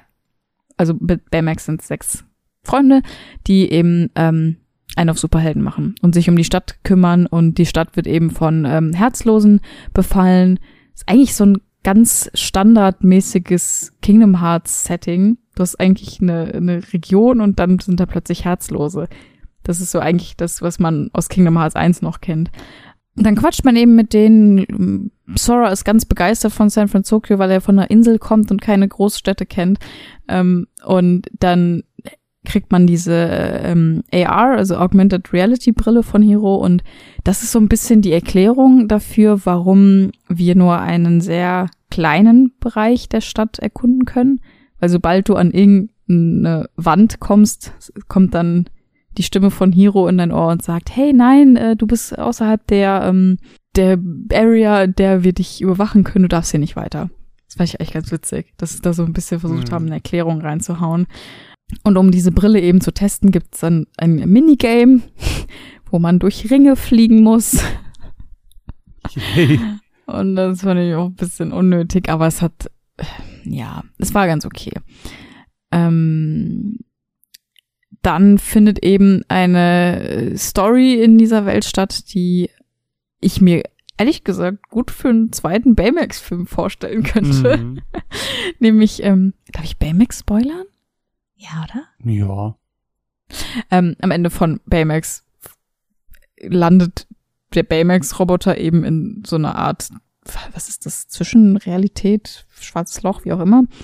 Ähm, und dieser alte Baymax kommt sozusagen zurück, ist jetzt, wird von einem Riku-Replika kontrolliert und hat einen bösen Chip in seinem Chip-Fach. und er kontrolliert eben auch diese Microbots, die in, in Baymax eine relativ große Rolle spielen. Und das ist eben das Setting, dass wir diesen bösen Baymax äh, besiegen. Und ich fand das eigentlich total süß, dass sie auch da, wie ich das auch schon bei Frozen genannt hatte, versucht haben, die Baymax-Geschichte mit Kingdom Hearts zu verbinden, dass sie ihm sagen, ja, das Chip, der, der Chip ist wie sein Herz und ähm, kann man denn ein Herz aus Daten erstellen? Und das ist jetzt so ein bisschen auch dieses Replika-Projekt, was Sie immer wieder angesprochen haben. Können wir Menschen aus ähm, leeren Hüllen und Daten erstellen und sowas. Und ich fand das schön, dass Sie da so eine Parallele zugezogen haben. Und ähm, während wir eben diese kleine Story ähm, durchspielen, sind wir eigentlich die ganze Zeit nur in einem mittelgroßen Bereich von San Francisco zu Tag und zu Nacht. Und ja, das ist es eigentlich auch schon gewesen. Also ich muss sagen, ich war ein bisschen, ich will nicht enttäuscht sagen, aber ich war dann doch ein bisschen ernüchtert davon, dass es dann doch so wenig war. ich fand eigentlich, dass die Story sehr, sehr viel hergegeben hat, ähm, dass das irgendwie cool aufgegriffen war, dass sie gesagt haben, oh, der Baymax aus der Zwischenrealität kommt zurück. Und ich, wie gesagt, ich kann mir das halt voll gut vorstellen, dass man das irgendwie, wenn das Ganze wirklich Canon ist, dass man das irgendwie in den zweiten Film verpackt. Ähm, und dass man auch am Ende dann zwei Baymaxes hatte, war sehr, sehr süß. Und es sieht auch alles sehr cool aus, aber auch hier ist es relativ leer, auch wenn es nicht schlauchig ist, aber es ist sehr leer, man kann nichts machen. Ich hätte mir irgendwie gewünscht, dass es da irgendwie ähm, ein paar NPCs gibt, die dann sagen, ich habe hier das und das Problem, ich werde von Herzlosen belagert, help me. Ähm, es wäre halt total logisch gewesen, weil du eben diese Heldengruppe hast, die sich um äh, den ganz normalen Otto-Normalbürger kümmert. Und warum das nicht irgendwie mit einbinden? Gerade wenn du irgendwie in die Stadt zurückkehrst, nachdem du schon fertig warst, weil du kannst nichts machen in dieser Stadt. Du kannst eigentlich nur Lucky Emblems suchen und dieses Ringe-Minigame wiederholen. Aber auch da hast du nicht wirklich eine Motivation zu. Und das fand ich ein bisschen schade. Ja, ich weiß nicht, wie ihr das seht. Also äh, für mich war das auch eine, also ich hatte null erwartet, weil ich ehrlich mhm. gesagt kein, kein großer Fan bin von, von Big Hero 6, dem Film. Ähm, äh, das spielt ja anscheinend während der TV-Serie. Also keine Ahnung, wie das da in den Kanon der Serie reinpasst, aber anscheinend mhm. spielt es da so. Ob man jetzt dann in der Serie später diesen zweiten Baymax dann noch sehen wird, keine mhm. Ahnung. Ich fand's cool, dass alle alten Sprecher zurück waren. Also ich glaube, einer der Charaktere wird halt nur von dem äh, Sprecher der Serie und nicht aus dem Film eben gesprochen, aber mhm. ist dann mhm. eigentlich sowieso Kanon. Ähm, ich fand dieses Minispiel ehrlich gesagt ziemlich cool. Ich mag so Arcade, ja, äh, wie soll ich sagen, so Parcours. Äh, diese, diese, diese Course-Clear-Sachen, ja. wo ich halt irgendwie so viele Punkte wie möglich sammeln muss, indem ich durch irgendwelche Ringe renne und Sachen abschieße und möglichst schnell parkourmäßig Time-Trial-Style mhm. dadurch, dadurch kloppen. Das fand ich ziemlich cool. Ich fand einfach nur, dass sie in der Welt selber diese Struktur nicht genutzt haben. Also du, du hast eigentlich keine also ich habe nichts von dieser von diesem Ort kennengelernt. Das war einfach ja. nur so, fang mit dieser Nebenmission an, äh, renn jetzt kurz hierhin, renn kurz dahin, renn kurz dahin. Zwischendurch kommst du immer wieder zu der Garage zurück und dann ist schon das Finale und die Welt ist auch irgendwie überraschend schnell abgeschlossen. Ja, die war wirklich dadurch. sehr kurz. Und erst als ich wieder zurückgekommen bin und auf einmal die ganzen em Emblems und Kisten gesucht mhm. habe, ist mir auf einmal aufgefallen, wie riesig das tatsächlich ist und ja. wie wenig dafür da in der Handlung mit gemacht wird. Das stimmt. Es ist aber dazu sehr wenig abwechslungsreich. Also diese Stadt ist halt tatsächlich am Ende des Tages einfach nur eine Stadt, die fast schon copy-pasted wirkt, weil ich, auch wenn ich da nochmal durchgelaufen bin, keine Orientierung hatte. Also, jo, es gibt da ein Gebäude, das vielleicht ein bisschen größer ist als das andere, aber am Ende des Tages sieht alles sehr gleich aus. Ähm, ich konnte mich relativ schnell über die Gleise bewegen, aber auch da hat mir das nicht geholfen, dass ich jetzt wusste, okay, bin ich jetzt links oder rechts in der Map? Keine Ahnung. Äh, das ist mir nie so richtig klar gewesen. Was ich auf jeden mhm. Fall rausnehme, ist, dass es eine Baymax-Serie gibt, die ich auf jeden Fall gucken muss, weil ich. Aber ja, es ist, es ist nichts los, wie du schon sagst, wie du schon richtig sagst. Ähm, keine NPCs, niemandem, dem ich helfen kann, was super gut gepasst hätte. Äh, auch hier wieder einfach verschwendetes Potenzial. Es wäre einfach viel mehr möglich gewesen. Der Wiederspielwert dieser Welt ist halt anders als bei Flug der Karibik nicht vorhanden, obwohl mhm. die Welt relativ groß und offen ist. Oh, zwei Dinge, die ich äh, gut fand, die ich jetzt voll vergessen habe, war, ähm, dass als man gegen den bösen Baymax gekämpft hat, dass man auf dem guten Baymax quasi auf dem Rücken war und dann so ein bisschen mit ihm gekämpft hat und immer wenn man irgendwie ähm, low an HP war, hat er immer so ein Health Spray drauf gemacht und das, das war so süß. mega süß. Also das fand ich eigentlich ehrlich gesagt ziemlich cool, dass sie sozusagen Baymax wirklich mit eingebunden haben in mhm. den in den Bossfight. Ähm, und was ich noch cool fand an der Welt, ähm, war ein sehr schöner Moment der Story, wo man auf der Brücke saß oben mit oh. äh, Hiro und ich glaube Gogo und Baymax. Mhm. Und Hiro hat von seinem Bruder erzählt und hat halt gesagt, ja, er hätte das auch so gewollt und er wollte immer nur den Leuten helfen. Und auch wenn er nicht mehr da ist, lebt er halt in unserem Herzen weiter. Und das ist auch so ein bisschen das, was Sora sich aus der Welt mitnimmt, was er halt quasi da gelernt hat. Und dann gibt's da diesen Moment, wo er sozusagen kurz zu Roxas wird und wie heißen sie nochmal, Hana, Pence und Olette sieht und das fand ich voll schön. Hm. Ja, ich weiß nicht. Ich, ich, ich bin so ein Sucker für so Momente.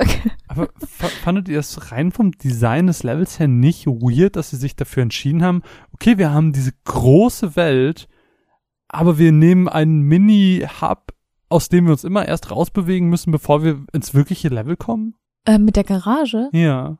Das fand ich ja, irgendwie so. Ist halt es ist irgendwie um diesen Setup, also die äh, so ein so ein Rückzugsort zu haben, wie halt im ja, Film dann auch. eben auch. Also ich glaube, das war das war einfach noch ich ich fand's sel äh, seltsam, dass du dann irgendwie ich weiß nicht, war ich einfach nur zu blöd, weil ich habe eigentlich nur die einzige Möglichkeit da rauszukommen ist tatsächlich das Areal zu wechseln. Ja. Und nicht, dass du dann einfach irgendwie zu der Garagentür hingehst und da eine Taste drückst und dann kommst du eben dann raus. Ähm, ich fand's aber ganz, ich fand's auch irgendwie seltsam, dass du keinen normalen Tag-Nachtwechsel hast, sondern du mhm. wählst das aus. Also du mhm. gehst dann zum Areal wechseln und dann kannst du dir diese zwei Punkte aussuchen auf der Karte und dann eben, ja, okay, gehe ich jetzt Nacht oder Tag rein. Ja. Stimmt, das fand ich auch ein bisschen komisch. Das hätte irgendwie natürlicher gewirkt, wenn es einfach irgendwie im 10-Minuten-Rhythmus oder so gewesen wäre. Mhm. Ja. Und dazu gab es ja auch noch eine, äh, eine, eine Fotoquest beim Mokri, wo es hieß, ja, du musst den Nachthimmel fotografieren in San Francisco. Und ich habe bestimmt tausendmal diesen Nachthimmel fotografiert und ich habe bis heute noch nicht gecheckt, was ich da machen muss. ich weiß es auch nicht. Bei mir hat es nämlich auch nicht geklappt. Keine Ahnung, was ich falsch gemacht habe. Naja. Also, San Francisco fand ich okay da, da waren halt die Erwartungen ganz, einfach zu hoch. Okay. Ein ganz klares Okay. Ist ganz gut. Kann man, kann man sich, kann man sich kann, erlauben. Kann man sich erlauben. Ist halt, ist halt wie bei ja. Frozen viel erwartet, aber leider nicht so viel delivered. Aber es war bei weitem nicht so schlimm wie Frozen. Ja, aber bei weitem nicht so gut, wie ich dachte. Ja. Ja. Ich bin so, bin so am Haten. Bin so ein Hater. Ja, du bist ein richtiger Hater. Und dann kommst du an, Kingdom Hearts 3, beste Spielereihe. aber, aber jede ja. Disney-Welt ist aus ja. den und den Gründen scheiße. Ja. aber das unterstützt mich ja nur in, in meiner Aussage. Ich hasse alles, was mit Disney zu tun hat. Ich mag nur die eigene Geschichte. Du willst eigentlich Kingdom Hearts ohne Disney. Ja, genau das. Aber dann ist es ja nicht mehr das Gleiche. Ja, doch. Das ist ja Disney. Geht. Also, wenn ich jetzt nur die, wenn, stell mir vor, sechs, Aber sechs ich habe jetzt 26 Stunden gebraucht für das Spiel. Wenn von den 20 Stunden, die für Disney draufgegangen wären, 10 mehr mit Kingdom Hearts gewesen wären und dann nicht einfach nur 16 Stunden Spiel gehabt hätte, hätte ich mit 16 Stunden Spiel mehr Spaß gehabt als mit 26. Wow. Äh, okay, vielleicht. Dann ist, ist bisschen, vielleicht Kingdom Hearts nicht das richtige Spiel. Für okay, vielleicht, ich habe, ich habe, es ist vielleicht ein bisschen übertrieben, aber Weißt du? Nur so. Ja, mh. Mm. Ich, ich mag Aber hey, ohne, ohne zu viel, ohne zu viel äh, vorwegzugreifen, vielleicht ist es ja bald nicht mehr Disney. Vielleicht ist es ja oh. bald nur noch Kingdom Hearts. Aber ich, ich würde mir auch ein, ein reines Kingdom Hearts nur mit Final Fantasy. Oh, das wäre mein Traum. Ich, ich, ich, ich meine, ich meine, vielleicht ist es ja auch Kingdom Hearts mit einer anderen Square Enix Reihe, wer weiß. Hm. Uh. Wink, wink. also ich finde, nur mal ganz kurz jetzt, wo wir alle Welten durch sind. Ja. Ich finde, dass das früher irgendwie besser geklappt hat mit den Welten. Also irgendwie ähm, die Welten an sich vom Leveldesign her und wie die aussehen und alles, das ist natürlich viel besser, weil ja. es einfach so riesig ist. Also du kannst so viel machen. Wenn du überlegst, dass du früher in Herkules wirklich nur diese zwei Screens hattest und für alles laden musstest und alles sehr sich beschränkt angefühlt hat, natürlich ist es besser. Aber irgendwie, ich weiß nicht, ob ich auch zu viel erwartet habe, aber irgendwie hat es mich alles nicht so vom Hocker mhm. gehauen, wie das früher so war. Aber vielleicht ist es auch nur Nostalgie. Ich kann es auch gar nicht so richtig mhm. einschätzen. Ich verstehe voll, was du meinst. Und ich finde ja immer noch, äh, und da bin ich ja großer Verfechter, und deswegen würde ich nie sagen, dass Kingdom Hearts 2 mein Lieblings-Kingdom Hearts ist, dass Birth by Sleep das am besten umgesetzt hat. So, du hattest im Prinzip der, der Kern dieses Spiels war, du hast die Kingdom Hearts eigene Geschichte mit Terra, Aqua und Ventus. Und mhm. die Disney-Welten, die es gab, und davon gab es ja auch ganz normal viele, ähm, die waren aber immer so konzipiert, dass sie einfach nur Teil der erzählenden Geschichte waren und nicht ihre eigene Geschichte erzählt haben. Und und darin äh, davon los, losgelöst waren, wie das hier immer der Fall ist, sondern ähm, sie waren eben einfach nur Teil der Geschichte. Mhm. Und das mhm. finde ich ist einfach perfekt gelöst und ich finde es schade, dass, dass dieses Konzept äh, nie weitergetragen wurde, dass das nie übernommen wurde, sondern mhm. dass eben fest bei diesem, ja, wir haben Disney und irgendwann kommt auch unsere Geschichte, Konzept, äh, das dabei geblieben ist. Aber dann hast du halt auch wieder die Fraktion, die dann sagt, das ist mir zu viel Kingdom Hearts Schnickschnack. Ähm, eigentlich würde ich mir mehr Mühe wünschen, die Disney-Welten ordentlich aufzuarbeiten, sozusagen. Weil im Endeffekt ist das ja das Spielprinzip. Dann musst du dich, glaube ich, so ein bisschen entscheiden, was erwarte ich mir vom Spiel. Ja. Will ich eine spielbare Disney-Welten-RPG oder will ich einfach Clusterfuck, Story, Time, Paradox, Game. Ja, das ist, das ist halt, glaube ich, am Ende des Tages genau das. Also, wofür mhm. entscheide ich mich? Was mag ich? Was präferiere ich auch? Genau, ich glaube, ähm, das ist das, am Ende des Tages nur Geschmackssache. Genau, das ist ja, das haben wir auch schon, das haben wir auch schon mehrfach jetzt gemerkt. So, ähm, meine Präferenz ist halt einfach die Kingdom Hearts eigene Story. Dafür spiele ich das.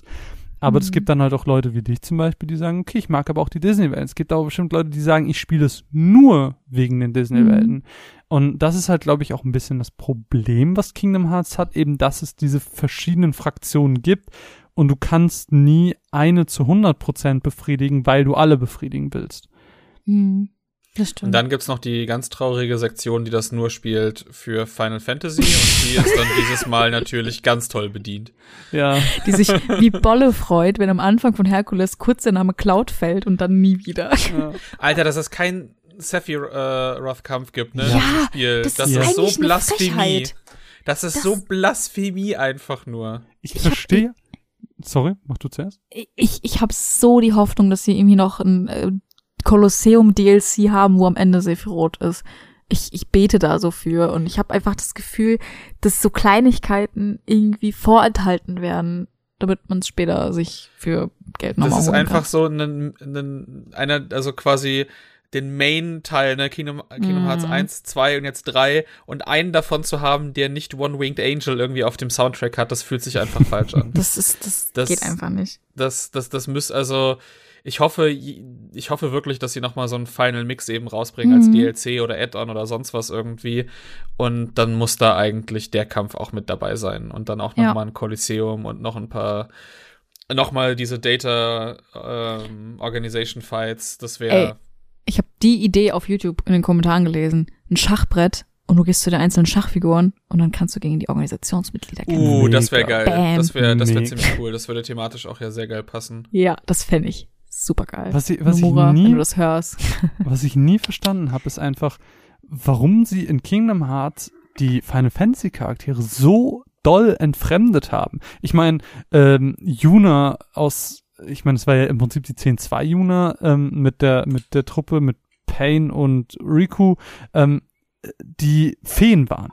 Äh, aber das hat, ja, mhm. das hat ja nichts mit dem eigentlichen Spiel zu tun. Ich verstehe nicht, warum sie das nicht adaptiert haben, wie mit Disney, dass sie einfach gesagt haben, okay, ähm, es gibt jetzt diese Final Fantasy VII Welt, es gibt einfach Midgar als, als Welt oder es gibt Besaid als Welt. Das hätte komplett Sinn ergeben und es wäre cool gewesen, weil das im Prinzip, okay, wir haben diese Disney-Welten und wir haben Final Fantasy-Welten, aber mhm. das haben mhm. sie nie umgesetzt und das verstehe ich nicht. Und ich erhoffe mir das ein bisschen mit dem, ähm, mit dem Secret-Movie, dass sie das vielleicht mit einem bestimmten Titel machen, aber das bleibt ja auch alles abzuwarten. Und ja, also es, es scheint mir hoffentlich so in diese richtige Richtung reinzugehen, weil ähm, ich meine, die wirklich guten Disney-Sachen, Filme sind wir jetzt eigentlich auch alle durch langsam. Ja, also, das ist halt auch das Ding. Jetzt müssten sie ansonsten so anfangen in Richtung oh, Atlantis, Bruder Bär. Ja, aber das, das Problem ist halt einfach, sie können Final Fantasy auch jetzt nicht mehr aufgreifen. Sie können jetzt keine Final Fantasy VII Welt mehr machen, ähm, weil Sid, Yuffie, Aerith und Cloud einfach schon Charaktere sind, die in Traverse Town, glaube ich, oder?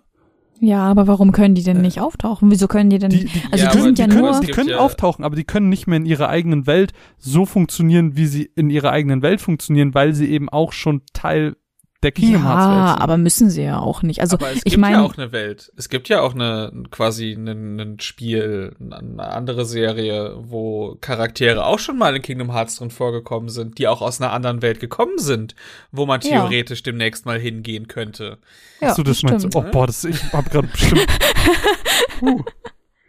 Ja. Aber ich meine, im Endeffekt, ich, ich, also ich, ich sehe da gar kein Problem. Ich könnte mir das super gut vorstellen, dass du dann halt Traverse Town ist ja eigentlich nur ein Ort, wo Charaktere hinkommen, wenn ihre Welt verschwindet oder mhm. von der Dunkelheit ähm, aufgesaugt wird.